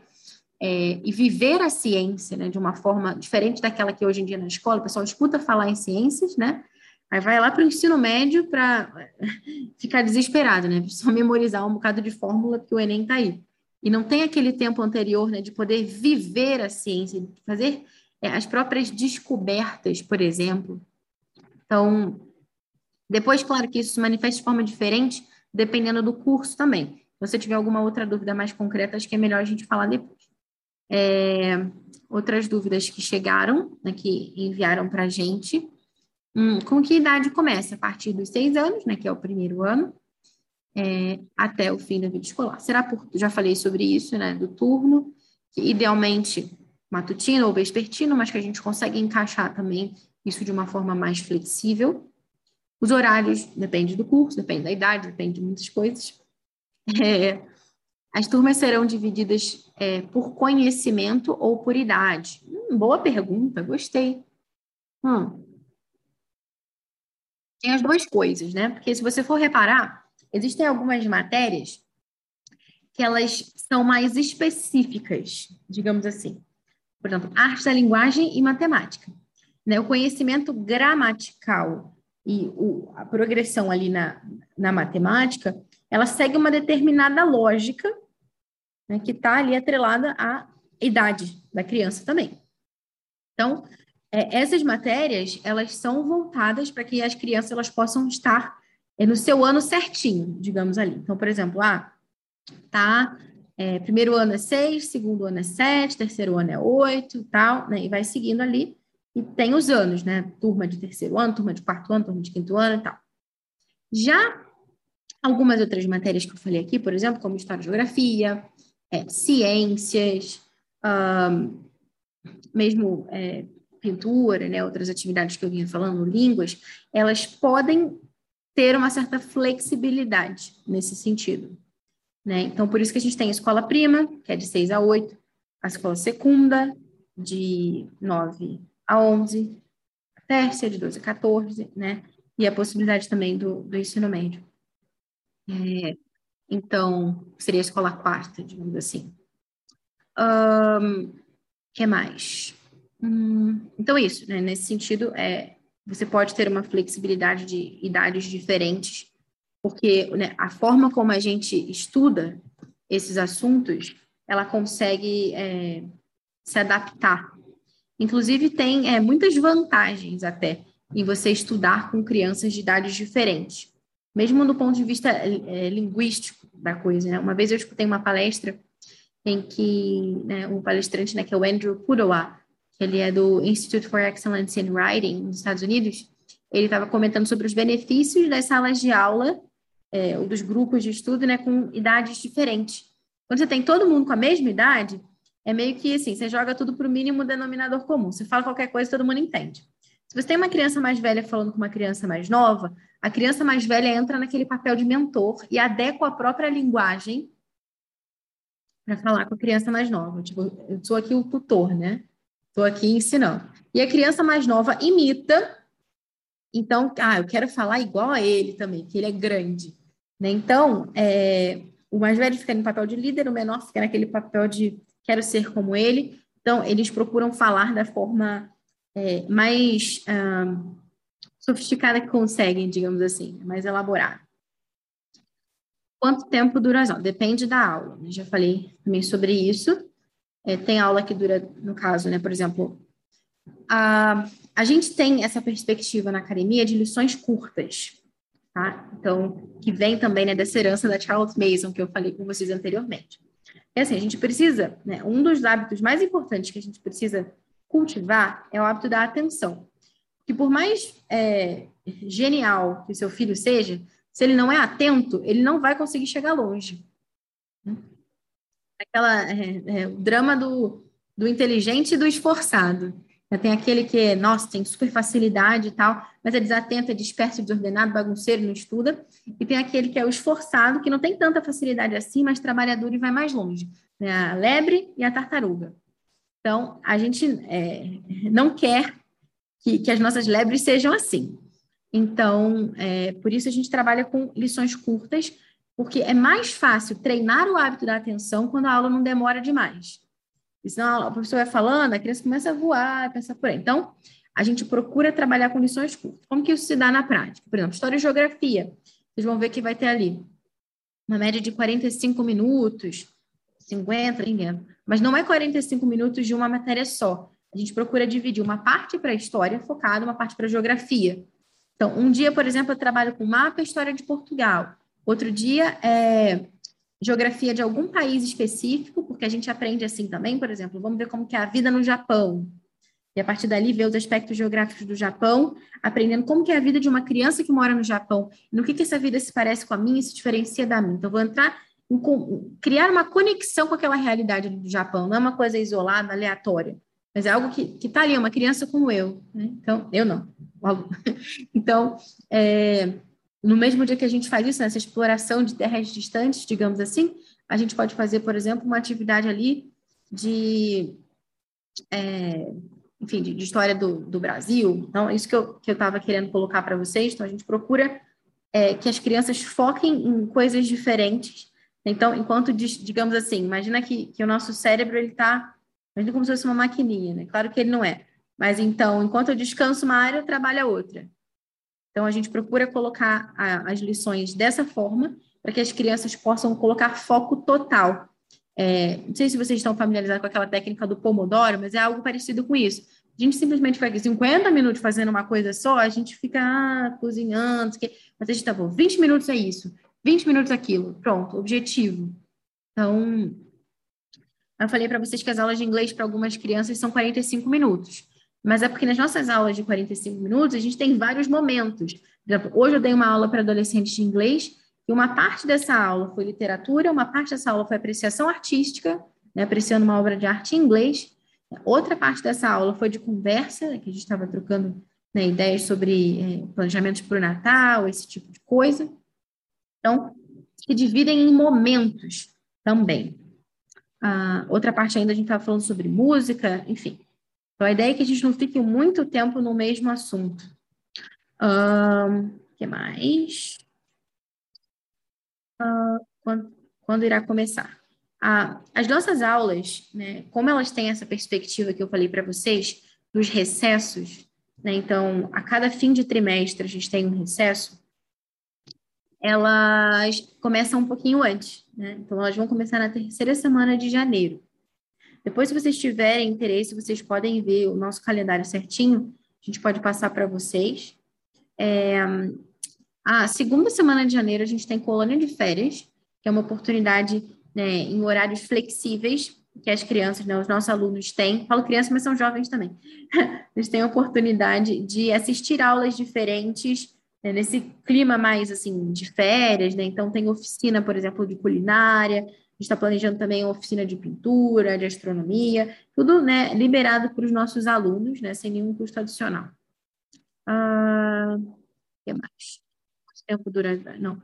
Terá avaliação de respondi, como é feita a seleção de matérias. É, enfim, a gente procura se orientar, como eu falei, né, por, por essa perspectiva da Charlotte Mason, que a gente entende que ela traduziu bastante bem esse ideal clássico né, para a nossa contemporaneidade.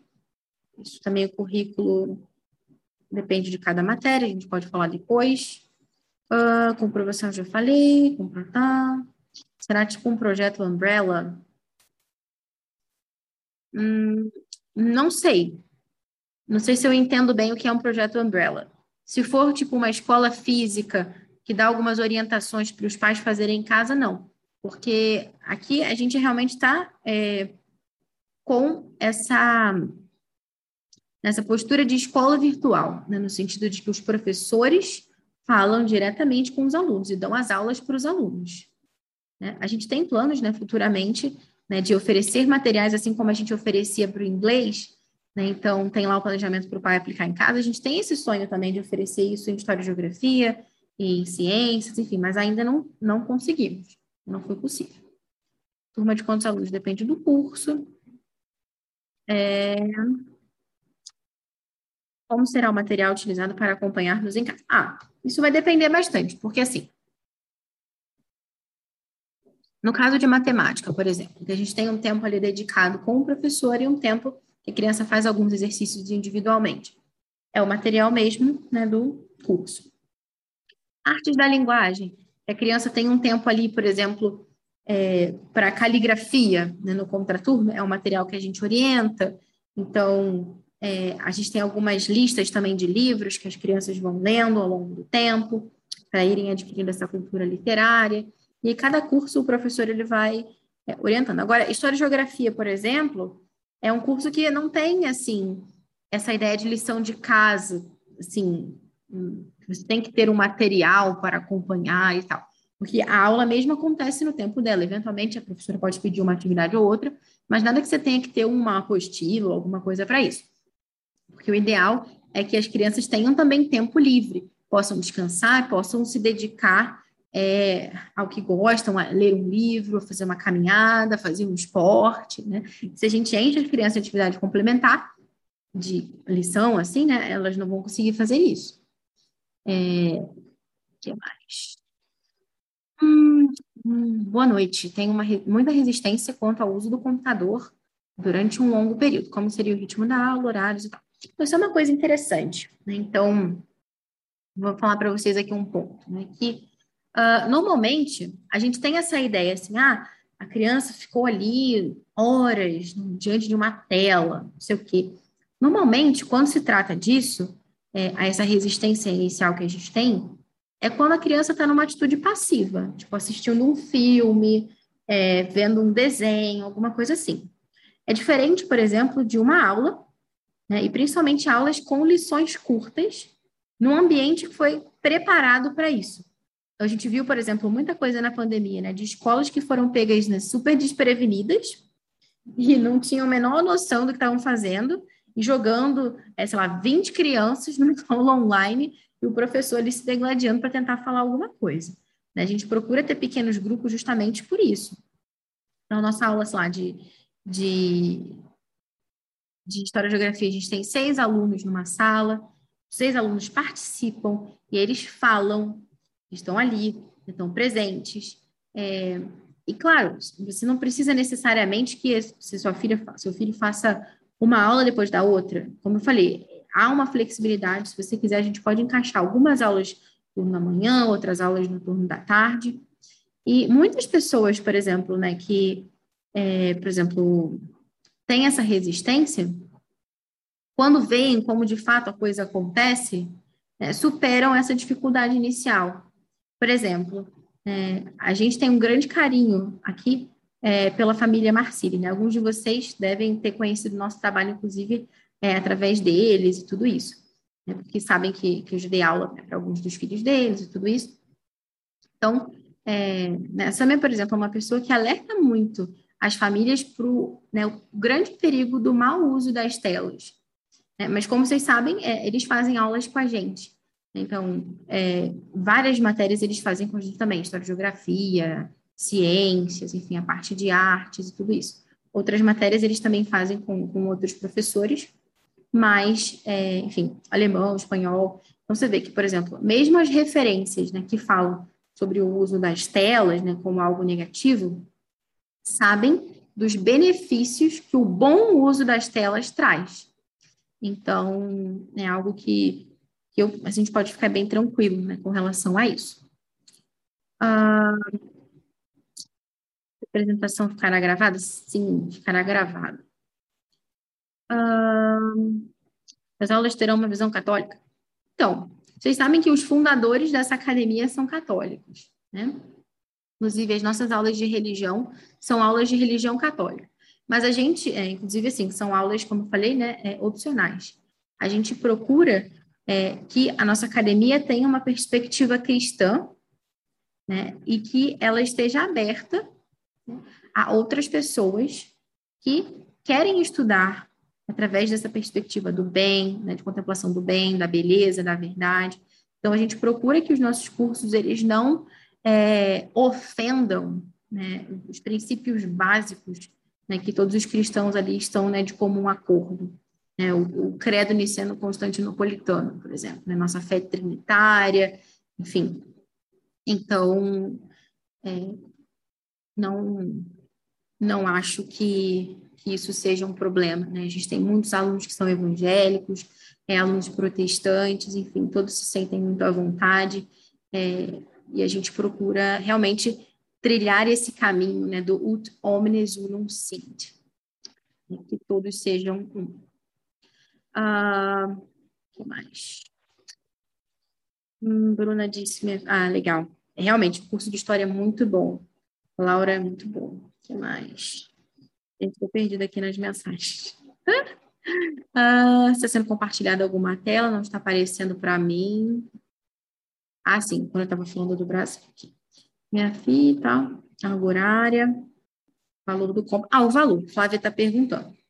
A gente ainda está fechando assim certinho, porque também é, tem diferenças, né? Porque, por exemplo, se vocês forem observar, uma criança que é mais novinha, né, e tem aula, por exemplo, de História e Geografia duas vezes por semana, Arte da Linguagem três vezes por semana, é diferente de uma criança mais velha que tem Arte da Linguagem cinco vezes por semana, História e Geografia três vezes por semana, né, já contempla a parte de experiência de ciências. Então, quando as crianças são mais velhas, tem uma carga horária maior, então faz com que o valor também seja diferente.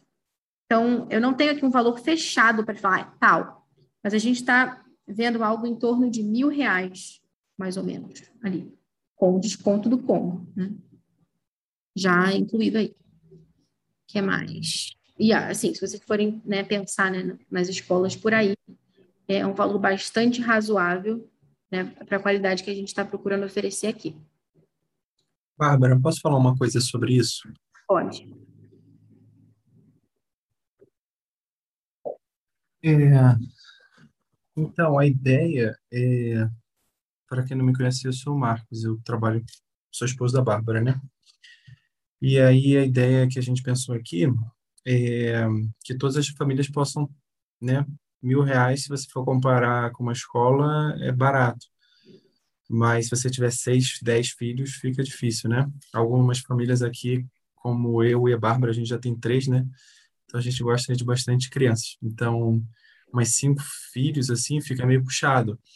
Mas a gente quer que o preço não seja nenhuma questão. Eu sou o cara que. Eu não sou o cara do financeiro, mas eu cuido mais dessa área, né?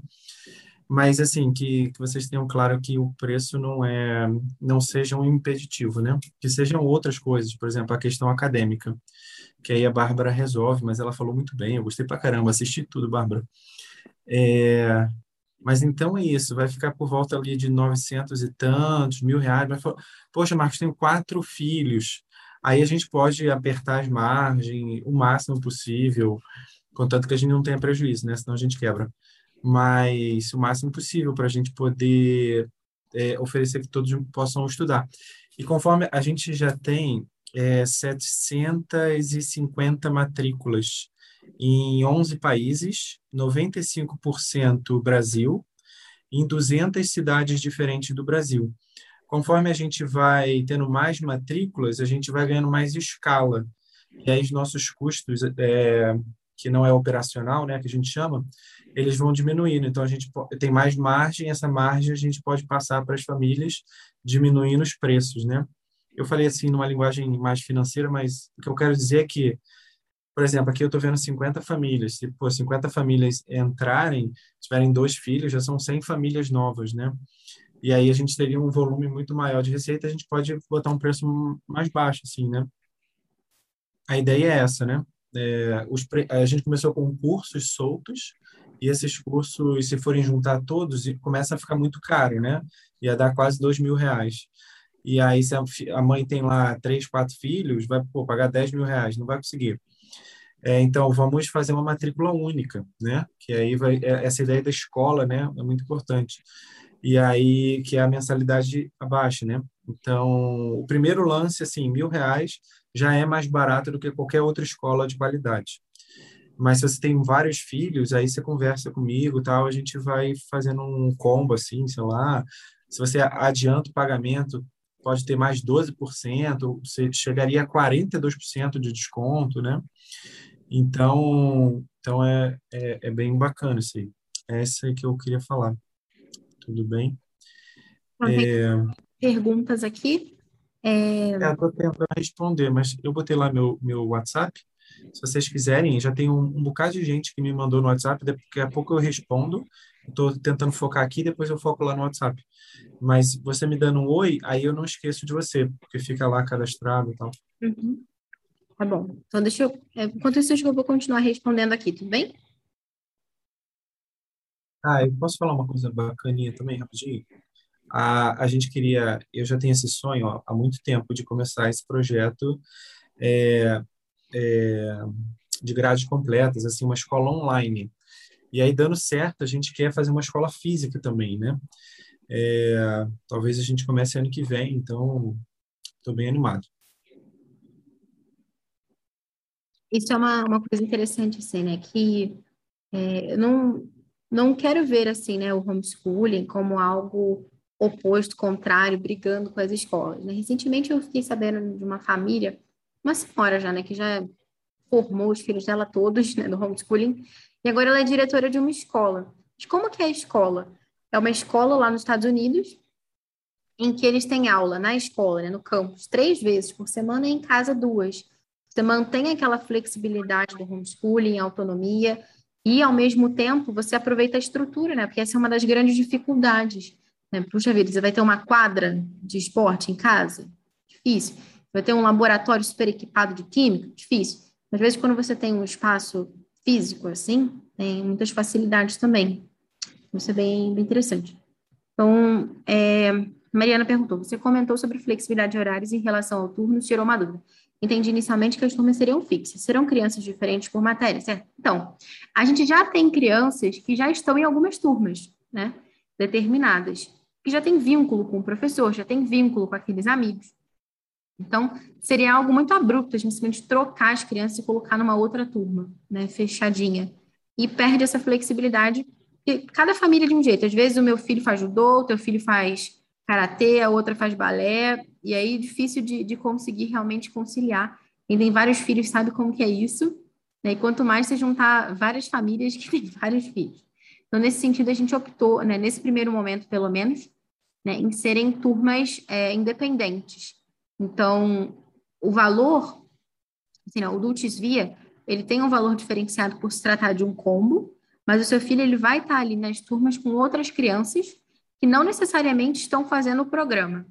Né? Eles estão fazendo aquele curso, de repente, a criança ali está fazendo um curso de História e Geografia. Ela está pagando o valor normal e você está pagando o valor do Dulcis Via. É, mas, como né, a gente está vendo aqui também que tem um interesse muito grande, a gente pode sim criar turmas novas, né, com os alunos novos que vão começar do ano que vem, só com crianças do Dulcis Via também. Então, isso tudo a gente pode deixar a critério das famílias e a gente vai combinando para organizar isso da melhor forma, não é rígido assim, né? a Andressa disse: Eu gostaria de fazer o combo com meu filho de 8 anos, como organizar os horários, a gente pode ver depois também posteriormente. Ana Raquel, como será o material para o ensino médio? Teria espaço para esses? Sim, com certeza. Né? O ensino médio é uma coisa mais é, particular que vai depender bastante de alguns fatores. Né? Então, existem crianças que estão se preparando para o Enem. Então, é, a gente teria que encaixar ali algumas atividades de preparação direcionada para isso, né? principalmente no último ano, é, porque, basicamente, assim, grande parte daquilo que a gente aprende para fazer o Enem não é que seja realmente muito significativo para a nossa formação, mas quem quer essa certificação né, precisa se preparar para a prova. E aquela coisa, não é nem tanto os conteúdos, mas a prova em si. Recentemente, é, recentemente não, mas alguns anos atrás eu fiz um certificado de proficiência de, de inglês, o IELTS, é que ele não testa ali, claro que você precisa ter um conhecimento da língua, mas se você tiver um super conhecimento e não tiver a menor ideia do que você vai fazer no dia, você vai tirar uma nota ruim. Porque você tem um tempo determinado para responder cada pergunta. Se você responde as coisas, é, se você demora muito, você não consegue responder tudo. Então, você precisa fazer uma certa preparação. Mas, ao mesmo tempo, também o ensino médio né, é, um, é um espaço né, ideal para a gente trabalhar tanta coisa. Por exemplo, a gente tem né, é um professor que a gente está querendo fechar também um curso com ele, que ele faz aulas de, de debate, né? Como é, realmente entender o argumento, apresentar o seu argumento, identificar falácias. Esse é um tipo de curso que é maravilhoso para o ensino médio, mas vai depender também do quórum, porque a gente sabe que também é, é uma faixa etária que tem uma procura menor, e a gente precisa também né, de um quórum mínimo para abrir as turmas, embora a gente também tenha aulas particulares. Então, às vezes vale a pena também procurar a gente pelo privado, para que a gente possa né, conversar e ver qual seria a melhor estrutura. É... Quem já faz... A Flávia perguntou: quem já faz algumas matérias desse combo? O ano letivo começa em períodos distintos para cada matéria? Não. A partir do ano que vem, a gente tem um calendário único, né? É, e ele vai funcionar assim como eu falei. Então, recesso é recesso para todas as matérias, avaliação é avaliação para todas as matérias, início de trimestre é início de trimestre para todas as matérias, tudo bonitinho, para a gente poder manter a sanidade. Né? Imagina, né? Uma confusão, não daria. Um, Patrícia disse: Minha filha tem nove anos, próximo ano escolar será o quinto. Estava por aqui com dúvida para que turma minha filha iria. Então, a gente tem algumas turmas né, que elas têm alguns testes de nivelamento, é, principalmente arte da linguagem, né, com relação à fluência em leitura, matemática. É, e aí, que são essas coisas mais específicas do ano em si que ela está. Agora, ela com nove anos, ela entraria, por exemplo, ali na, na escola secunda, né, de História Geografia, de de ciências, enfim, como está ali no, no site. Hum, Mariana, estou preocupada com o excesso de telas, não seria muito estímulo para uma criança de 8 anos, por exemplo?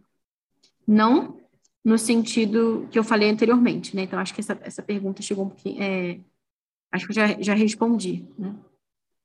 O que mais? Oh, outra dúvida. Final do ensino médio, quando desvia, a criança poderá concorrer ao vestibular, precisa fazer uma prova específica, por não ter a certificação do, do MEC. É como qualquer família homeschooler, né, que a, a criança ou o jovem aprende em casa é, com os pais, ou até de forma autodidata. Né? Ele chega lá no final, faz o Enem para ter certificação do ensino médio, se esse for o desejo da família. Ah, mas... Ah, tem o WhatsApp aqui, quantos alunos por turma já falei. Ah, desconto. Se pode ser dado no total de curso de dois filhos, não. É, o desconto do, do, do Via, que na verdade pode ser até maior do que 30%, né, como o Marcos falou, é, ele é para um aluno, né, no sentido de que esse aluno faça esse mínimo de matérias. Né, no caso, se o irmão quiser também, ele precisa também fazer esse mesmo número de matérias, entende? Então, todos os filhos estão cobertos pelo desconto, né? Quanto tiver na sua família, mas não é acumula, não é, não é somatório. Tipo, imagina que eu tenho seis filhos e cada filho faz uma matéria. Então, a gente tem 30% de desconto. Não, entende? Se você tem seis filhos, seis filhos teriam que fazer todas as matérias. Então, né, nessa, estão previstas no combo. Sinara perguntou: a metodologia da academia concorre com Classical Conversations? Fazer os dois não dá? Depende. É, assim, a nossa perspectiva é diferente da perspectiva do Classical Conversations, né? Mas pode ser que para a dinâmica da sua família funcione, né? Não é que seja algo assim, ah, é, totalmente inviável, impraticável, né? Sei lá. É como, por exemplo, sei lá, imagina se tem uma criança que estuda numa escola Montessori e ela faz um curso numa escola de educação clássica de latim. É diferente, né? Montessori dá para pegar, mas pode ser que na sua dinâmica familiar seja bom. Eles não são antagonistas, assim, nesse sentido, ah, não pode ir, não, não é isso. É, eu só dei esse exemplo realmente para que vocês pudessem ver que a tradição de educação clássica é uma tradição e não um método fechadinho. O que mais? Hum.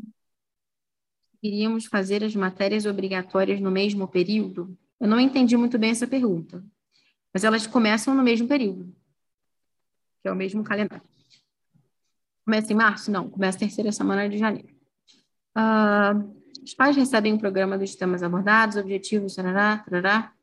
Uh, sim, a gente tem né, o tema, né, que é abordado né, em cada é, trimestre, o conteúdo, e Haverá material escrito, livro didático, livro didático não. sim, no sentido de matemática, essas coisas sim, né? É, coisas mais nesse sentido. Mas, é, por exemplo, ciências, que eu estava falando com vocês, história e geografia, né, o professor ele trabalha com o livro em aula. Inclusive, muitos dos livros que a gente usa são livros raros e alguns deles são muito caros. Então, não valeria nem a pena, assim, alguns de vocês não conseguiram nem encontrar, na verdade. É... Calendário, tá? Com valor total, já falou, teoria, tá? Colônia de férias, base de ensino academia cristã, sim. Os alunos podem participar. Todos os professores seguem a mesma linha de ensino cristão, sim é, todos os professores, tá? Custo uh, do material didático. É sim, mas depende muito do curso, como eu falei, né? Por exemplo, matemática você precisa ter o livro, né? Fazer atividades e tudo. Mas história, geografia e ciências, não. As atividades que são feitas, elas são independentes do, do material. É, arte da linguagem, você já precisa ter alguns livros para acompanhar as leituras né, complementares, é, mas é, são, é, os materiais que a gente pede são materiais acessíveis. Ou no caso do artes, né, que é uma eletiva, a gente tem uma taxa do material do, do Charles Mason Institute, mas é, é um curso muito bom e a gente consegue adequar isso também. O que mais? Hum, todos os professores seguem a linha da direção acadêmica. Se por acaso a criança precisar entrar numa escola física, como seria o retorno? Eles fazem um teste de nivelamento depende muito da escola, sabe? Agora, uma coisa eu posso te adiantar. Né? A gente não segue aqui todos os conteúdos da forma que eles são colocados na escola física ou na mesma ordem, né? Então, claro, né, os conteúdos de matemática, como eu falei, os conteúdos de gramática, né, o que, que se vê em cada ano, a gente faz isso. Mas com relação à história e geografia, ciências, né, outras matérias assim que têm esse caráter mais flexível nesse sentido, né, a gente procura oferecer é, as matérias de acordo com essa perspectiva é, da educação clássica, é, como a gente entende que foi traduzida, digamos assim, nesse, nesse ideal de contemplação do bem, da beleza e da verdade que a gente vê é, na Charlotte Mason. Então, por exemplo, né, a gente vai ter ali previsto que a criança ela comece a estudar história. Né? Vou dar um exemplo para você. Que no primeiro ano ela estuda a história do país em que ela nasceu. Então, aqui a gente vê o descobrimento do Brasil e tal. A gente vai seguir isso numa ordem cronológica é, e a gente trabalha com quatro ciclos históricos. Então, cada um desses ciclos compreende um determinado período. Depois que a gente chega no quarto, a gente volta para o primeiro para que a gente possa passar por esses quatro períodos três vezes, né, do, do primeiro ao terceiro ano do ensino médio, sempre com uma maturidade diferente. A partir do terceiro ano, a gente já introduz ali a história de Portugal. A partir do quarto ano, entra ali também a antiguidade. Então, é, são matérias que você não vê, por exemplo, numa escola regular. E da mesma forma também, a gente prioriza isso, que é mais valioso, assim. E tem algumas coisas que eles estão vendo ali que a gente não vai ver aqui, né? Sei lá, geografia, é, eles estão vendo ali, sei lá, é, tipos diferentes de família, né? Como se existissem tipos diferentes de família, né? Esse tipo. Esse tipo de assunto a gente não vai cobrir aqui, não.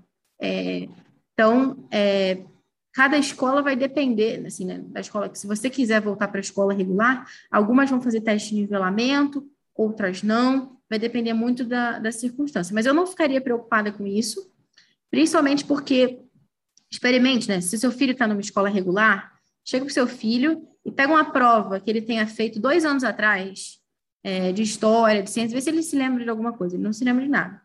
Porque a forma como se ensina, através desses livros didáticos que estão hoje, elas não engajam a nossa memória de longo, longo prazo, né? Então, às vezes você lê uma coisa na hora, seu filho não lembra, você imagina uma coisa que ele leu há dois anos atrás. Porque a estrutura do material didático é assim, né? Então, é diferente, por exemplo, quando a gente trabalha com um livro vivo, que a gente lembra de uma história que a gente leu há 20 anos atrás, uma vez. É, então, é, assim, eu não me preocuparia com isso nesse sentido, né, como eu estava falando com você, porque essas matérias mais flexíveis, é, mesmo que o seu filho estivesse lá na escola, se alguém fosse passar uma prova para ele, ele não saberia muito bem aquilo, né, por conta disso. Então, a gente não está preocupado com o que as escolas estão fazendo, nesse sentido, a gente está preocupado em oferecer o que é melhor para os nossos alunos. Porque se fosse para a gente fazer o que a escola está fazendo, é melhor não, é, a gente estava lá, não estava aqui, né? Então, se a gente estivesse satisfeito com o que eles fazem, não teria sentido que a gente fizesse qualquer coisa aqui. A gente está querendo trilhar um caminho diferente. Ah, o que mais? A escola deve fazer uma avaliação, tá? Quem já está matriculado no inglês ganhará o mesmo desconto? Acho que o Marco já deve ter respondido isso.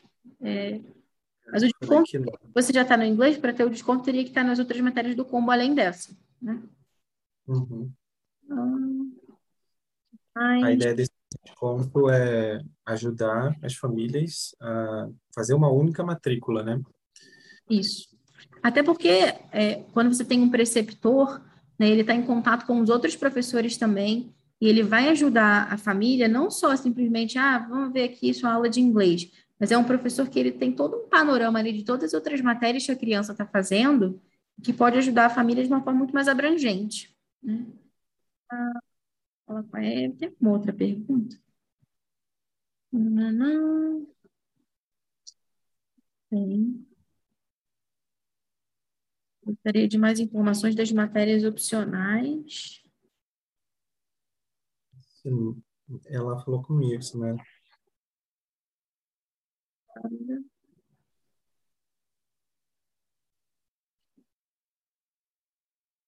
Uhum.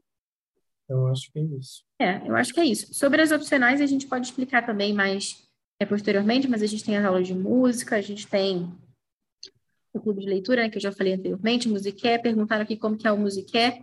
Musiqué, ele vem dessa palavra grega que é, tem relação ali com as musas. Então, por exemplo, a literatura, a música, a dança, enfim.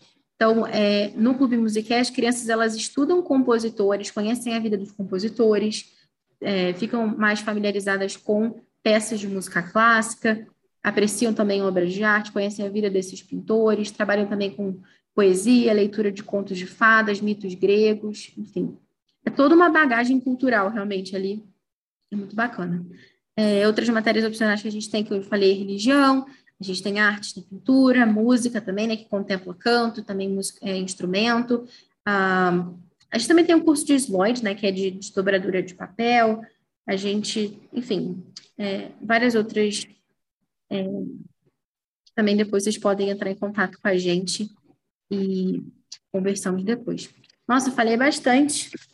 Eu sabia que ia durar umas duas horas e realmente foi. Né? Bom, muito bem.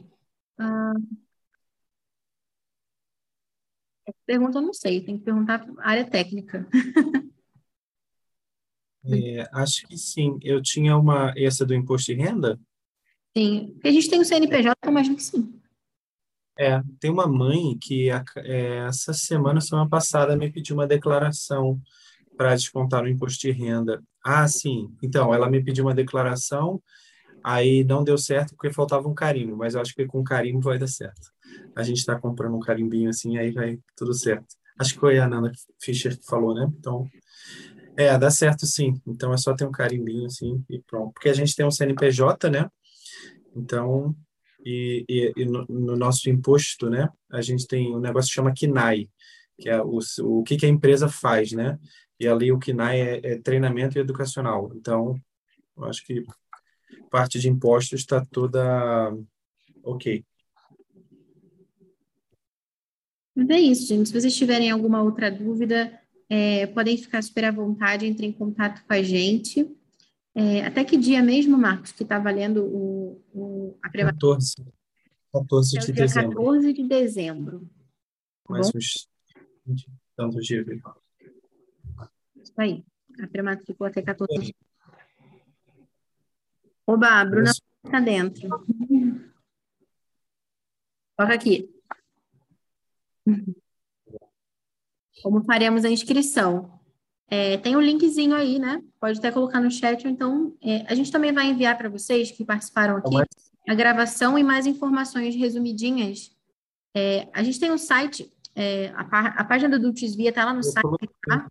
Só que ele ainda está passando uhum. ajustes, tem que atualizar algumas coisinhas, mas já tem lá uma, uma boa quantidade de informações. É, e lá tem um botãozinho, já entraram muita, muita gente ali, né? Mas tem um botãozinho que você bota lá seu nome e telefone, e aí vem para um sisteminha, e aí toda a comunicação você vai receber e tudo mais. Mas assim, acho que todo mundo conhece a Evelyn e a Bianca, né? Evelyn Bianca, botar aí, Bárbara, em contato, contato. É, Evelyn Bianca aqui, ó. Evelyn Bianca também, elas ajudam muito a gente, tá? Aqui, ó, se desce aqui do Desvia, tem pré-matrícula, botãozinho. Você pode escrever aqui para entrar em contato com a equipe. É. Tem vários pontos de contato no Isso site. Aí. Muito bem, pessoal. Muito obrigada. Boa noite. Ah, então, todo mundo, acho que é alunos lá, né? A gente se vê na festa de Natal, então. Hoje vai bater, esse ano vai bater 400 pessoas, hein? Ano passado deram umas 200. Tá bom. Gente, muito obrigada, boa noite, obrigada por ficarem aqui até essa hora, né? Sei que não é fácil, no meio da semana, mas é, espero que vocês tenham gostado e ajudem também a divulgar, né? Comente nos grupos aí que vocês estão. É, acho que é uma iniciativa muito boa, assim, é, que dá ainda mais liberdade para as famílias, né? ainda mais possibilidade de escolher coisa boa, porque liberdade é isso, né? Escolher o bem. Então, seja né, na modalidade que, for. Muita gente aí que tem umas iniciativas também muito boas de escolas, como eu falei, né, presencial.